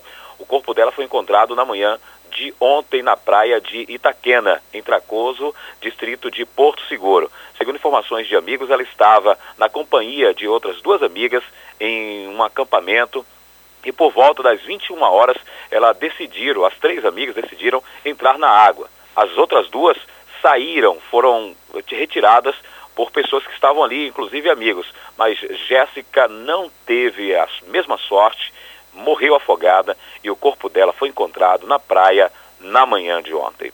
São essas notícias que nós temos no momento. Márcio Lima, da 93 FM, ao vivo de Jequié, para o Isso é Bahia. Muito bem, Márcio, valeu, muito obrigado. Agora são 8 e 12 Empreendedores, profissionais e especialistas apostam em novas práticas para expandir o turismo na Bahia. O assunto é o tema da nova reportagem da série Olhar Futuro do Jornal à Tarde, série que tem como objetivo apresentar os grandes desafios dos municípios nas próximas eleições. E entre essas novas práticas, por exemplo, aliar intervenções de melhoria ou melhora de infraestrutura e mobilidade às novas plataformas digitais de promoção, também atrair congressos profissionais, mas também eventos de lazer como grandes shows e valorizar cada vez mais potenciais locais como Réveillon, festas de largo e aspectos religiosos, e ainda, claro, nada de confiar apenas na simpatia do baiano, e sim profissionalizar mais o receptivo. São assuntos que estão em destaque nesta reportagem da série Olhar Futuro do Jornal à Tarde. Tem inclusive um artigo do conselheiro do Corecon, que é o Conselho Regional de Economia, e professor universitário Olhar eh, Gustavo Pessotti aqui na coluna Olhar do Especialista. Para botar mais tempero nesse assunto, turismo, que certamente interessa não só a gestão municipal, mas a gestões municipais de todo o interior do estado, a gente recebe aqui nos nossos estúdios o secretário estadual de turismo, Fausto Franco. Seja bem-vindo, Fausto, um bom dia. Olá, bom dia, amigos da Tarde FM, bom dia, Jefferson, bom dia, Fernanda, é um prazer estar aqui. Parabenizo a vocês aí pelo recente programa, tenho, tenho ouvido, muito bacana, dinâmico, informativo, começando o dia já intenso, como tem que ser. A gente está caminhando para um ano de eleições, agora 2020. Certamente, turismo é um grande desafio. Muitas das prefeituras do interior do estado. O senhor elencaria quais os principais desafios para essas próximas gestões públicas? Eu tenho, né, pouco mais de seis meses aí na secretaria e tenho procurado viajar aí praticamente todos os finais de semana para as 13 zonas turísticas que o estado tem. São 133 municípios com viés turísticos. Das 13 eu já fiz 11 e acabei de voltar agora da, do Vale do São Francisco, da região de Juazeiro ali, que tem um potencial turístico absurdo. Quanto mais eu viajo, Jefferson, mais eu volto entusiasmado com o potencial que a gente tem, né? Eu acho mais difícil Deus nos deu, são nossas belezas naturais, nosso sítio histórico e nosso povo. Então, botando um pouquinho de dendê, como você falou nessa moqueca, a gente não tem para ninguém.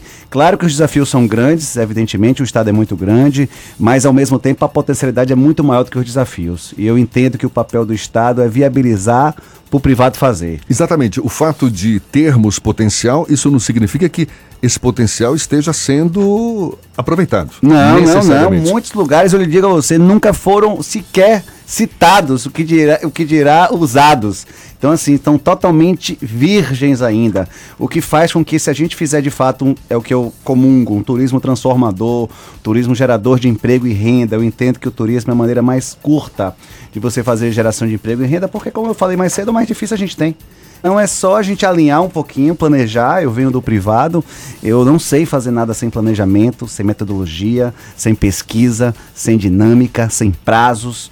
E tento incorporar isso para o público que de fato tem uma velocidade diferente do privado. Isso também já é mais do que sabido. O senhor acredita que o grande desafio do turismo na Bahia é esse, essa uma profissionalização, uma adequação do mercado ao, à demanda do turista? É, eu acho que a mão de obra é, é um desafio a ser superado. A gente tem procurado fazer alguns convênios aí com o Sebrae, com o Senac, com as prefeituras e, e eu estou indo aos municípios e provocando esses municípios para eles entenderem a importância que o turismo tem para a região. Então, se o, se o gestor municipal não entender isso, não comprar a, a briga, vestir a camisa, fica muito mais difícil para o empresariado, que é o que realmente tem o dinheiro, colocar o dinheiro, porque vai sentindo, rapaz, aquele município ali, o prefeito não, não é chegado no turismo, não. Não vou investir. Então a gente tem que fazer um trabalho assim de, de socialização, de integração, sabe assim, de, de é, explicar a ele com, o que é que ele tem na mão de potencialidade, como isso pode ser gerador de emprego e renda, que é o que de fato a gente precisa.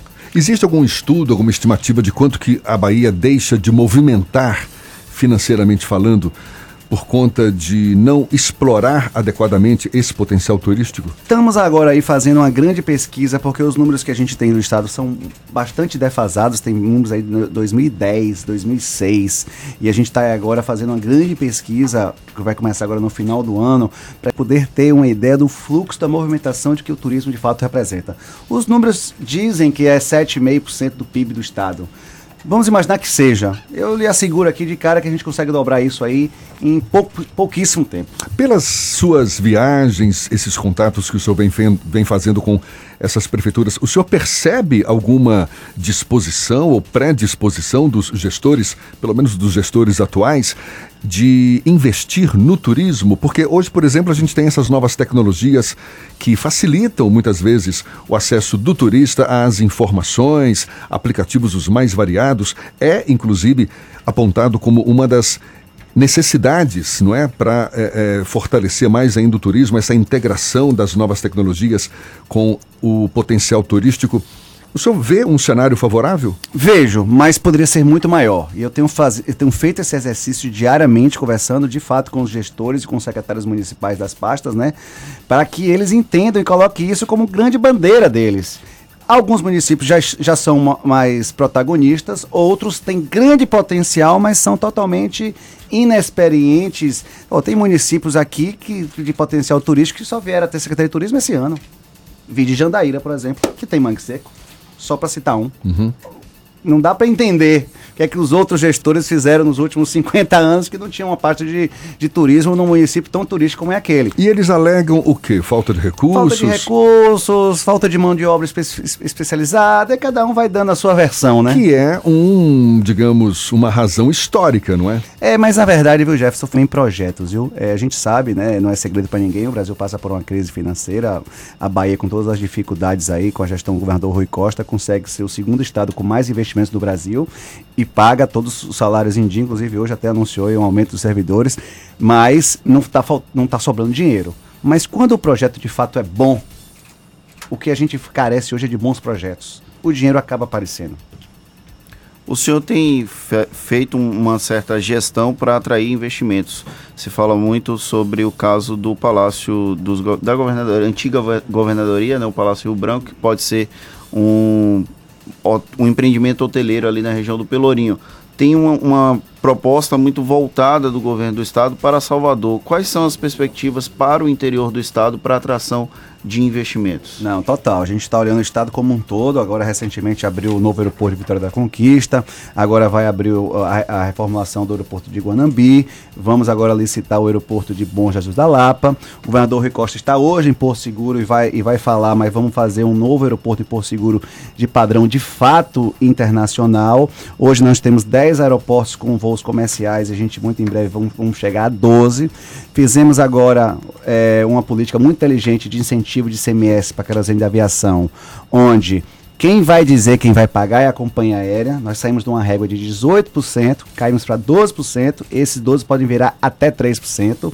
E quanto mais voos dentro do estado as companhias botarem, menos elas vão pagar. Então a gente está enxergando o estado de forma macro e não somente a capital. A capital, evidentemente, é a porta de entrada, é a cidade mais importante, ninguém está aqui para dizer ao contrário, mas a gente está, de fato, tentando descentralizar todo, todo o estado, porque as potencialidades são maravilhosas. Eu, como cheguei essa semana de Juazeiro, na semana retrasada, fui com cinco secretários estaduais para a Chapada Diamantina, e Vitória da Conquista acaba sendo uma porta de entrada também para a Chapada Diamantina.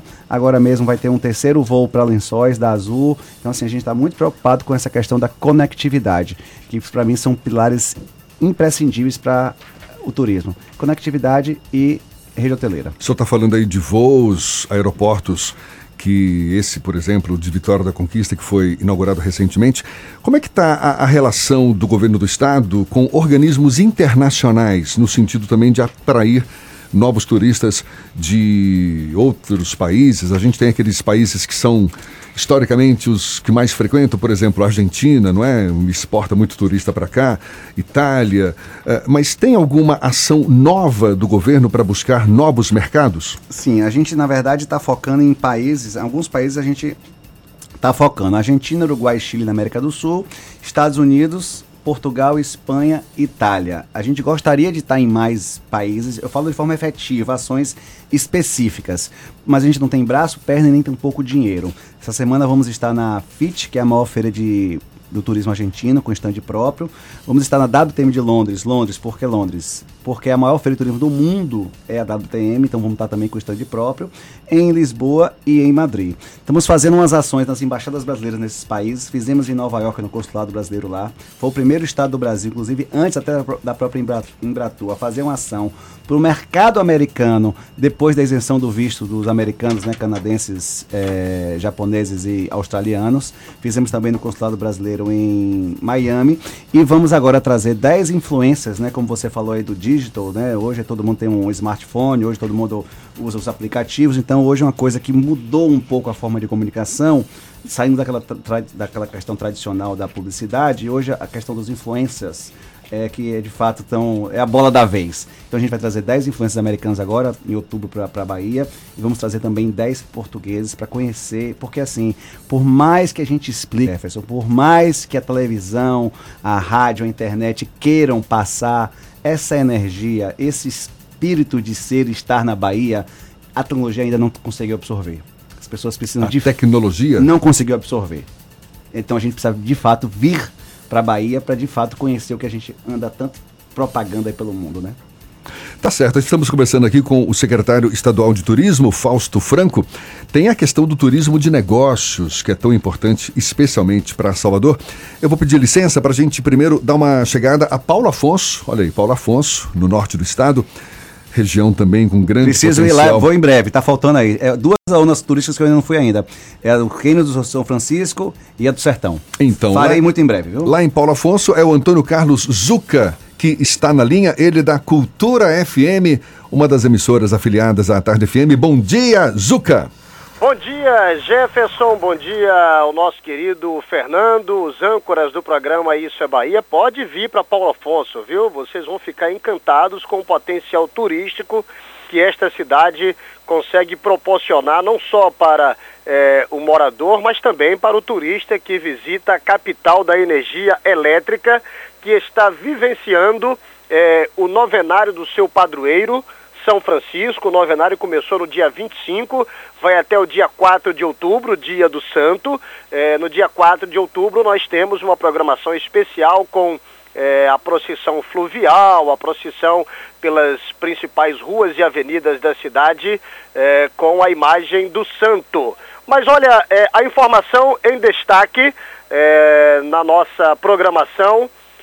Paulo Afonso, Glória, Santa Brígida, Pedro Alexandre e Macururé estão entre as 140 cidades afetadas pela estiagem na Bahia. Olha, foi publicado no Diário Oficial do Estado, sábado, dia 28, um decreto do governador Rui Costa, em que declara situação de emergência em 140 municípios afeta- afetados perdão, pela estiagem. A medida atinge praticamente uma a cada três cidades baianas. No texto, o governo argumenta que a escassez pluviométrica em determinados municípios tem gerado graves prejuízos às atividades produtivas do Estado e autoriza a mobilização de todos os órgãos estaduais no âmbito das suas competências para enviar esforços no intuito de apoiar as ações de resposta ao desastre, reabilitação do cenário e reconstrução. Aqui no norte do estado, Abaré, Glória, Santa Brígida, Pedro Alexandre, Rodelas e a nossa querida Paulo Afonso estão entre estes 140 municípios que estão, segundo o governo do estado, afetados pela estiagem. Da Rádio Cultura de Paulo Afonso, capital da energia elétrica, Antônio Carlos Zuca para o Isso é Bahia. Valeu, Zuca, muito obrigado. Falando diretamente da Cidade FM. Não, não, perdão, Zuca falando FM, diretamente Paulo da Afonso. Cultura FM de Lá Paulo de Afonso. Paulo Paulo Afonso, que tem sim grande potencial turístico, inclusive aquele turismo de aventura, não é? Esportes radicais, aquele canyon maravilhoso do Rio São Francisco ali, as, as margens do da, da Chesf, não é? A Chesf. Fico imaginando o Jefferson fazendo turismo de aventura. Não, não sei por que esse ar de, de surpresa achando que eu não faço. Imagino ele gritando, descendo numa tirolesa. Olha, olha, você tá por fora, Fernando. Eu já frequentei muito a- as trilhas da Chapada Diamantina, inclusive tirolesa também. Ali, meu, eu tô falando do, do, do Canyon do Rio São Francisco, lá em Paulo Afonso, porque eu já fui até lá. Também ah, peguei barquinho, barquinho não, como é que fala? Caiaque, caiaque, né? Ali pelo, pelo, pelo Rio, Rio- Rio- Rio São Francisco. É uma. Agora, claro, tudo bem, não é tudo que eu faço, mas. mas aproveito bastante. A gente dá mais um giro pelo interior do estado. Agora sim, vamos para Luiz Eduardo Magalhães. Quem é que eu chamo de Luiz Eduardo Magalhães? É o J. Alves, da Cidade FM. Bom dia, Jota. Bom dia, Jefferson, Fernando, equipes e ouvintes do Isso é Bahia. Infelizmente, a semana que passou foi atípica em nosso município. Houve um considerável aumento nos índices de criminalidade, homicídios e até um latrocínio. Em resposta, as forças de segurança fizeram diversas operações visando trazer mais segurança para a população. Uma delas, a Operação Blindagem, realizada no sábado à noite, com o objetivo de coibir atos infracionais e tirar de circulação armas e drogas. Foram realizadas abordagens a pessoas em estabelecimentos comerciais e veículos. Um pouco mais cedo, na tarde de sábado, por volta das 14 horas, foi iniciada mais uma edição da Operação Tolerância Zero, realizada com a participação da Polícia Militar, Polícia Rodoviária Federal, Sutrans e Guarda Municipal de Luiz Eduardo Magalhães. A operação tem o objetivo de coibir que motoristas dirijam veículos sob efeito de bebidas alcoólicas, bem como retirar de circulação veículos irregulares ou com restrições de furto, roubo ou adulteração que trafegam na rodovia federal BR-242 e na região oeste da Bahia. Agora, uma boa notícia: o oeste da Bahia vai ganhar um moderno polo de irrigação. A exemplo do Rio Grande do Sul e Goiás, o polo de irrigação do oeste contemplará 17 municípios da região e trará benefícios diretos e indiretos à população, a exemplo da melhoria de estradas e pontes, energia e internet. E por aqui encerro minha participação, desejando a todos uma ótima segunda-feira, uma excelente semana. Até mais. Valeu, Jota. Muito obrigado. Jota Alves falando da cidade FM de Luiz Eduardo Magalhães, cidade do extremo oeste baiano. Em instantes, preço da cebola tem aumento de 100% no período de um ano aqui na Bahia.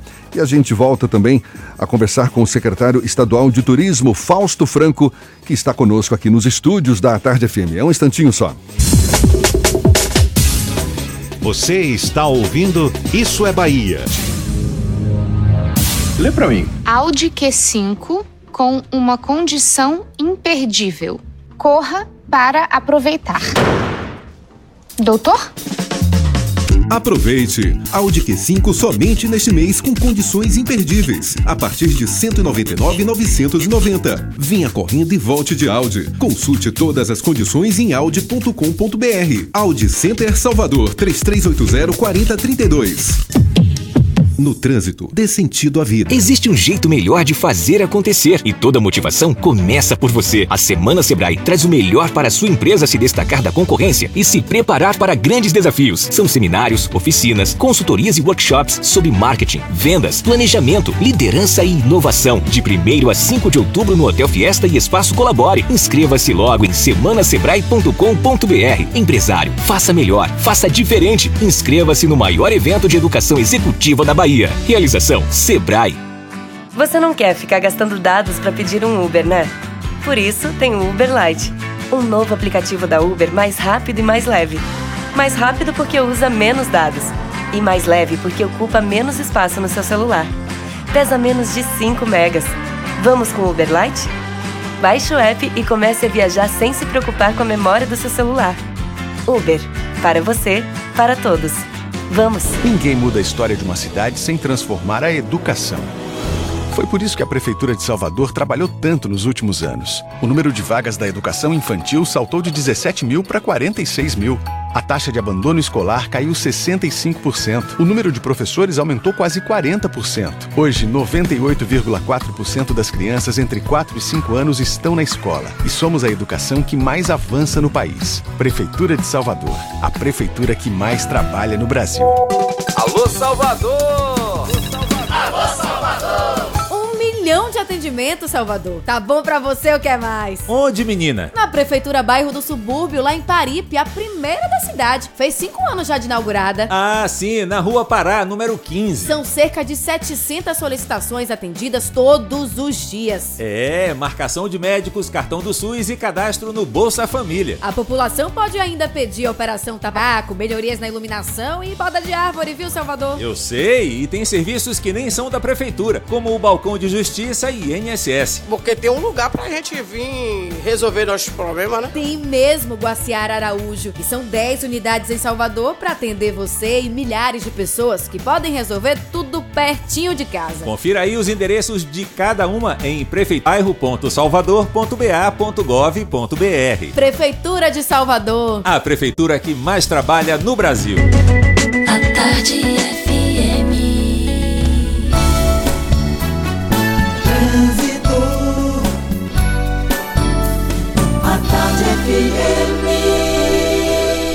Oferecimento: Monobloco, o alinhamento 3D de carro de passeio mais barato da Bahia, R$19,90. Aniversário Bahia VIP Veículos. Com entrada a partir de um real, você sai de seminovo novo. Nutrição é com o SESI. Acesse www.sesesaudeba.com.br. Link dedicado e radiocomunicação é com a Softcomp. Se você está saindo de Abrantes, já pegue a via metropolitana para chegar na região do aeroporto. A estrada do Coco está travada em Lauro de Freitas, no sentido Salvador, por causa dos reflexos de um acidente que aconteceu mais cedo. Na saída da via metropolitana, tem um pouco de lentidão no trecho final da Cia Aeroporto, mas ainda assim vai ser mais tranquilo para você. Precisando de empréstimo sem a burocracia dos bancos? Conheça Geru. Acesse geru.com.br e simule em minutos seu empréstimo sem compromisso. Geru, empréstimo online. Cláudia Menezes para a Tarde FM, de carona com quem ouve e gosta. Voltamos a apresentar Isso é Bahia. Um papo claro e objetivo sobre os acontecimentos mais importantes do dia. Agora, 25 minutos para as 9 horas. Isso é Bahia para toda a Bahia e a gente dá mais um pulo ao interior do estado. Vamos a Itororó, terra da carne e do sol. Maurício Santos, da Itapuí FM, é quem tem novidades para gente. Bom dia, Maurício. Bom dia, Jefferson Beltrão. Bom dia, Fernando Duarte. Ótima segunda-feira a todos. Jefferson Fernando, vamos dar aqui um passeio aqui pelo sudoeste da Bahia. Vamos à cidade de Vitória da Conquista.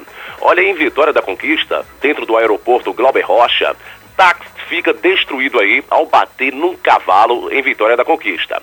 Olha aí o aeroporto Glauber Rocha é, permanece aí nos destaques policiais. Na noite deste, do último domingo, dia 29, um táxi ficou destruído ao colidir com um cavalo dentro, né, que transitava aí normalmente pelas vias de acesso aí é, do aeroporto Glauber Rocha. O taxista, o único ocupante aí do veículo, saiu ileso e o animal morreu na hora. A Socicam empresa aí que administra o aeroporto ainda não se manifestou sobre esse acidente que tem se repetido aí também nas vias urbanas de Vitória da Conquista. Agora a gente dá uma passeada aqui na cidade vizinha em Itapetinga, onde traz novidades boas, tá? Em Itapetinga começa aí a montagem da estrutura do açaí atacadista.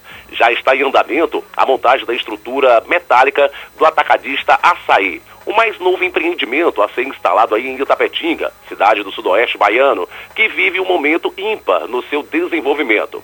A previsão inicial para a inauguração do açaí no município é 19 de dezembro, mas segundo o preposto da construtora, essa data pode ser antecipada para o início do mês de setembro, visando assim as vendas do Natal. É, Jefferson e Fernando, agora é com vocês. Bom dia. Valeu, Maurício, muito obrigado. Maurício Santos, da Itapuí FM, falando direto de Itororó.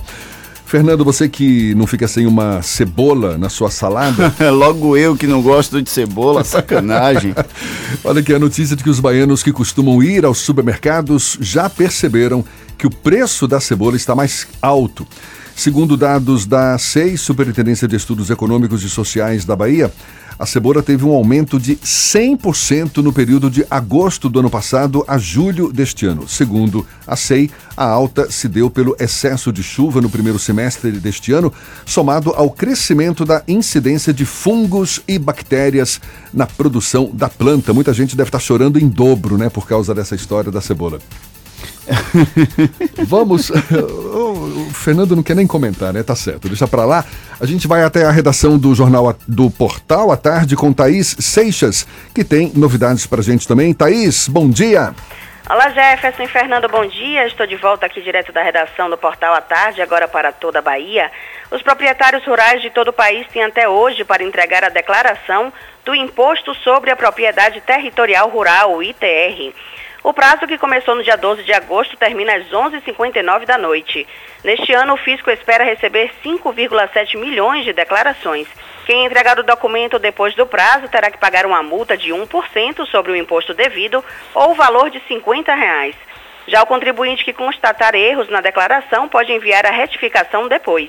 Essas informações devem ser prestadas por meio do programa gerador da declaração do ITR, disponível no site receita.fazenda.gov.br.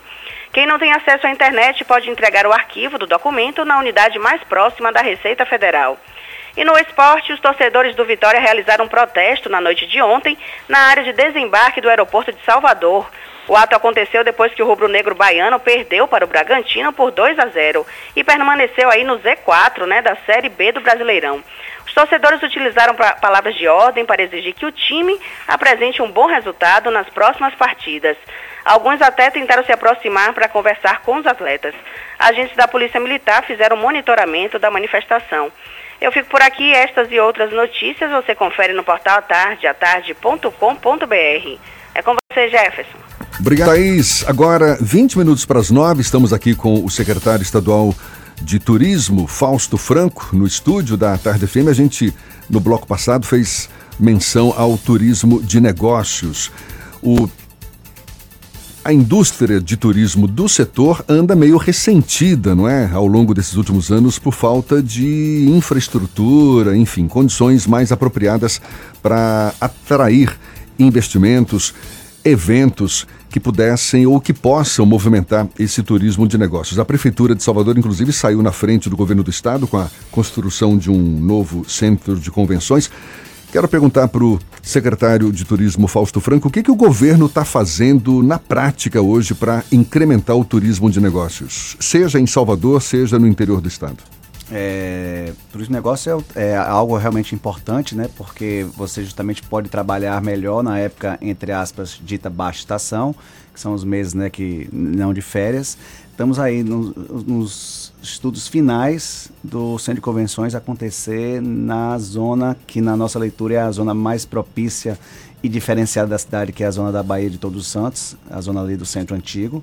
Então a ideia é que o Centro de Convenções seja integrado, a gente entende que o Centro de Convenções de forma isolada ele não funcionaria, ou seja, tem que ter um centro comercial, tem que ter hotéis, tem que ter restaurantes, tem que ter toda uma cadeia produtiva e o centro de convenções.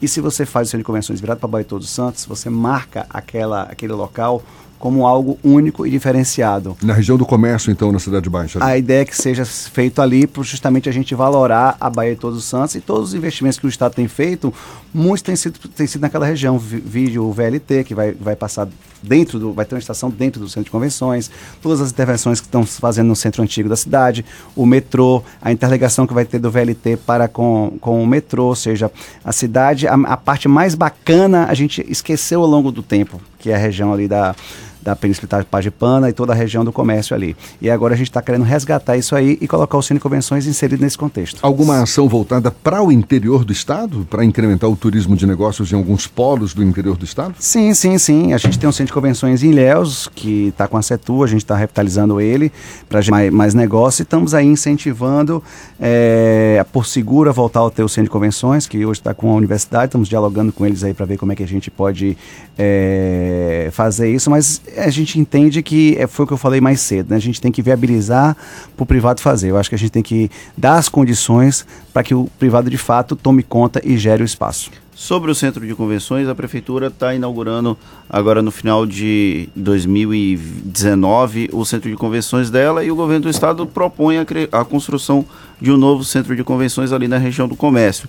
Mas algumas pessoas que compõem o trade turístico manifestam uma preocupação sobre a possibilidade de um dos dois equipamentos acabar ocioso depois da inauguração de um segundo equipamento já que Salvador, ao longo dos últimos anos, não tem uma infraestrutura para o turismo de negócios e aí é preciso construir a, cultu a cultura novamente para a atração desses eventos com o centro de convenções.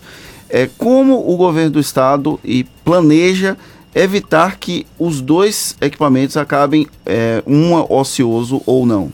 É, como falei, o centro de convenções ele tem que estar inserido dentro de um contexto. Então, a nossa proposta é que tenha um centro comercial, hotéis, é, lojas de empresariais, restaurantes e o centro de convenções inserido.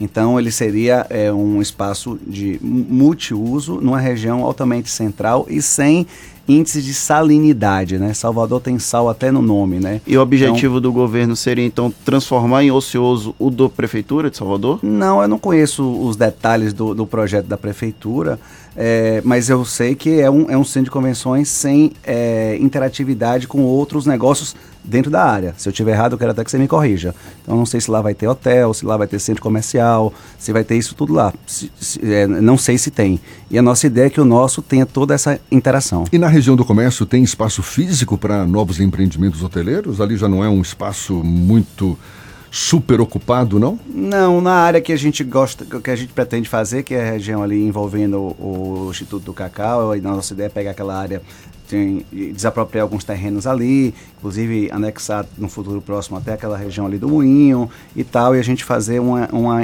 uma integração com a, com a, com a região. Previsão de para quando esse a, a, gente está nos estudos finais aí. É, obra é aquela coisa, né? É previsão. A previsão é de 24 meses. Por que, que não foi uh, decidido recuperar o centro de convenções que acabou a, se desmanchando a aí? salinidade ali naquela região é uma das mais elevadas do mundo e não é uma região propícia para empreendimentos daquele porte, apesar de toda a tecnologia hoje existente. E apesar de ter, digamos, é, é, sobrevivido ao longo de quantas décadas aí?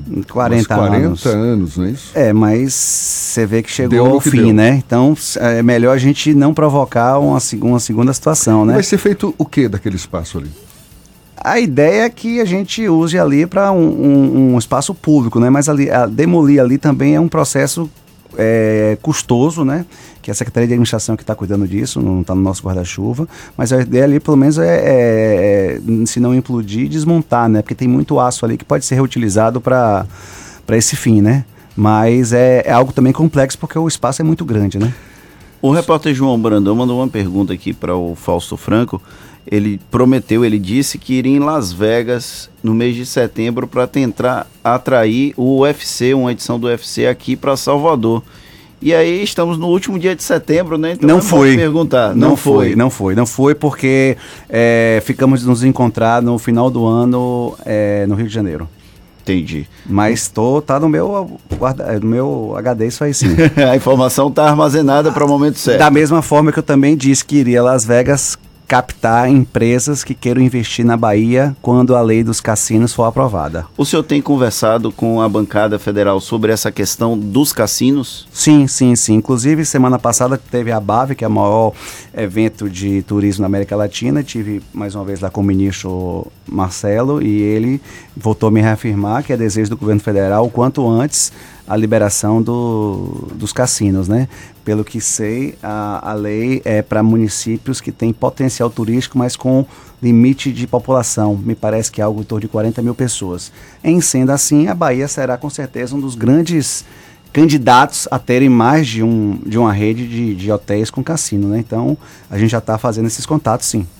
O senhor falou agora há pouco que desconhece detalhes desse centro de convenções que está prestes a ser inaugurado pela Prefeitura de Salvador. O senhor se coloca à disposição para ter a iniciativa de procurar a Prefeitura e, e, e, e trabalhar de um jeito mais integrado, visando o desenvolvimento do turismo de negócios como um todo, independentemente de quem esteja oferecendo essa ou aquela estrutura melhor? Sim, sim, eu tenho uma ótima interlocução com, com o secretário Claudinho, com o prefeito Assemineto, toda a equipe dele. Inclusive, é, vão ter alguns eventos ano que vem no centro de convenções da prefeitura que o governo do estado vai estar tá, vai tá apoiando. Então, se for para o bem da coletividade, não vejo nenhum, nenhum problema. Mas o senhor pretende ter essa iniciativa? Sim, sim, sim, claro, sem, sem nenhum problema. Eu não tive a oportunidade de conhecer o projeto, então, pelo que ouço falar, não existe no projeto do Centro de Convenções essa, essa interação com hotéis, centros comerciais, enfim, é, é, foi esse o meu questionamento somente. O senhor tem uma experiência vasta na área privada e está recém-chegado à área pública. Já consegue sentir a diferença e sentir saudades da área privada? Não é questão de saudade, né? Acho que são fechamentos de ciclo, né? Trabalhar no público tem sido muito desafiador por conta dessa questão dos prazos serem muito mais elásticos, a burocracia por si só é muito maior, isso não é segredo para ninguém. Então, é uma adaptação que eu tenho feito, mas dentro do que eu posso, eu tenho colocado métodos de, de, de de trabalho que são que eu trouxe do privado que estão sendo muito bem aceitos no, no público e a gente inclusive tem feito muita interação com as outras secretarias do estado para que melhore essa burocracia para que as coisas não, não, não demorem tanto a acontecer, né? Até porque quatro anos acabam passando muito rapidamente, né? Se a gente ficar preso somente à burocracia, a gente acaba não conseguindo deixar esse legado para a sociedade que é nosso objetivo no final. O Fausto Franco tem algum tipo de pretensão política eleitoral no futuro? Não, não tenho. Se eu disser a você que eu tenho, estou mentindo. As coisas comigo aconteceram de forma muito natural e espontânea. É, eu acho que tudo, tudo acontece no tempo de Deus. Hoje eu estou aqui nessa missão de, de, de, ser responsável pelo turismo do estado da Bahia, que é, que, é, que é muita coisa, é muita responsabilidade, mas os desafios são grandes, mas a potencialidade é maior ainda. Então, meu foco aí é, é trazer mais turistas para o estado, para no futuro próximo a gente poder dizer que não existe baixa estação aqui, que a gente consegue ter um turismo é, intenso e forte 12 meses no ano. Se fosse para o senhor eleger prioridade número um, o senhor está recém-chegado, certamente tem muitos desafios pela frente, mas qual é a sua prioridade? Eu é, é, gasto muita energia no turismo náutico. A gente tem aqui a maior baía do Brasil. A gente tem agora o Prodetu, que é um investimento de 80 milhões de dólares focado na Baía de Todos os Santos. No dia 19 de outubro, agora vamos estar afundando pela primeira vez no Brasil um ferryboat. O ferryboat de Gordilho vai ser afundado, que é um sábado, inclusive na véspera, inclusive da missa de Irmã Dulce aqui em Salvador. É, todo um projeto aí de a gente conseguir fazer diversas marinas ao longo de toda a costa eu não entendi. do Brasil. Vai fazer o quê com o afundamento do ferryboat Agenor Gordilho para criar isso tem existe um Recife no, artificial. Isso existe no mundo inteiro, Jefferson. Eu tive em janeiro no Havaí e consegui perceber isso lá. Lá eles afundam navio, carro, avião, que criam a vida subaquática Um marinha. Artificial. É, e a gente tem aqui o a Sabai de Todos os Santos que dispensa apresentações e dizem alguns estudos que a gente tem cerca de 100 embarcações, imagine, afundadas ao longo da história aí, que elas não são localizadas. Inclusive a gente está trabalhando com a Marinha para ver faz- se faz um convênio, a gente poder identificar essas embarcações, que a gente tem tesouros efetivamente submersos aí ao longo dos séculos que ninguém nunca teve acesso. E a gente vai afundar o ferryboat num sábado, vai ser em torno das 11 horas da manhã, para justamente fomentar o- eh, a participação dos clubes náuticos. Evidentemente que a Marinha vai fazer toda uma proteção e será muito próximo da costa, ali na altura do Yacht Clube da Bahia. É um evento que deve durar em torno de uma hora, uma hora e meia. Vai ser afundado um ferryboat e um, e um rebocador.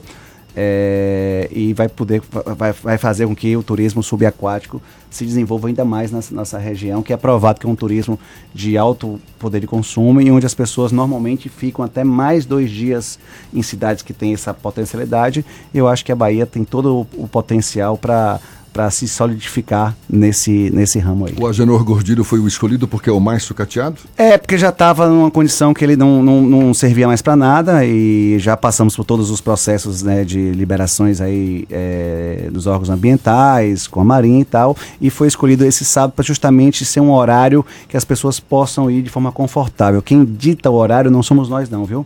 São as questões de maré. Então, tinha toda uma, uma logística de, de maré que permitiu, a gente se preocupou em ser no horário que fosse é, mais flexível para a comunidade poder participar. A oposição, inclusive, fez uma crítica dizendo que a Baía de Todos os Santos pode se tornar um cemitério de navios e de ferryboats. Isso é uma crítica vazia? Não, não, não, não conheço, é, não desconheço essa, essa informação aí, mas eu acho que esse turismo subaquático ele vai render muito mais frutos financeiros comerciais do que, do que outras coisas. Tá certo, é. O que não vai deixar de ser, não é? O senhor mesmo está dizendo que são várias as embarcações que possivelmente já, Já estão, estão, né? submersas e tudo mais. Agora, para o turismo ou para a prática né, de, de, Mergulho? de mergulho, de fato, é um prato cheio isso. Você né? é mergulhador ou não? Ah, já fui, já fui, já fui. Rapaz, Jefferson tem mostrado facetas no Isso é Bahia que eu acho que os nossos ouvintes não conheciam, né, Paulinho? Já fui. Rapaz, eu sempre morei no litoral, apesar de mineiro, né? Morava no Rio de Janeiro antes de vir pra cá. Naquela época eu dava meus mergulhos sim. Hoje só fico ali na do jacaré, viu? Agora, eu, quem está acompanhando pelo YouTube pode ver o quanto o Jefferson ficou vermelho quando a gente brincou com ele. e o, o secretário mergulha também? Já mergulhei algumas vezes, mas aqui na Baía de Todos Santos ainda não. Vou esperar aí a, a, a submersão do, do ferryboat para fazer esse mergulho junto com você, quem sabe, né? Quem sabe, estaremos juntos. E vai ser, só para confirmar a data... É... 19 de outubro, um sábado, em torno das 11 horas da manhã, começa a, o evento com a previsão de durar entre uma uma hora e meia. Logo depois da canonização. Não, antes. logo depois da canonização, um dia antes da missa aqui de Salvador. Isso, a, a missa é no dia 20, 20 na Arena Fonte Nova, é. e aí no dia 19 tem o afundamento do Agenor Gordilho. Secretário Estadual de Turismo Fausto Franco conversando conosco aqui no Isso é Bahia e para toda a Bahia. Muito obrigado pela disponibilidade, pela atenção dada aos nossos ouvintes. Um bom dia para o senhor. Muito obrigado a vocês, parabéns aí pelo programa, parabéns aí à iniciativa de juntar o Bahia Notícias com a rádio é, à tarde. Fico muito feliz aqui e parabéns aí pela cobertura. Um excelente começo de semana para todos nós. Obrigado, secretário. Espero que em breve a gente traga o senhor aqui para novidades, a exemplo do anúncio do Vila Galé ou de quem quer que seja no Palácio Rio Branco. Com certeza. Estou à disposição de vocês. Um grande abraço. Estamos chegando ao fim, Fernando. Infelizmente, está chegando ao fim de mais um Isso é Bahia. Um dia repleto de informações. Ainda a repercussão da semana passada, falamos aqui sobre o caso do Rodrigo Janot, sobre o pedido de liberdade de prisão domiciliar do ex-presidente Luiz Inácio Lula da Silva e também muitos outros assuntos para começar a semana muito bem informado. Ao longo dos próximos dias estaremos aqui diariamente das 7 às 9 da manhã, a partir de 8 em rede para todo o estado trazendo o melhor da informação para os nossos ouvintes. Amanhã tem mais. Muito obrigado pela atenção, pela companhia, pela confiança, todas as emissoras que fazem parte dessa rede que nos coloca em contato com toda a Bahia. Muito obrigado, portanto, e aproveitem o dia. A semana só está começando. Amanhã, portanto, a partir das 7 horas da manhã, estaremos juntos mais uma vez. Já já tem a comunicação de rival do Luna aqui na Tarde FM. Um bom dia e até lá!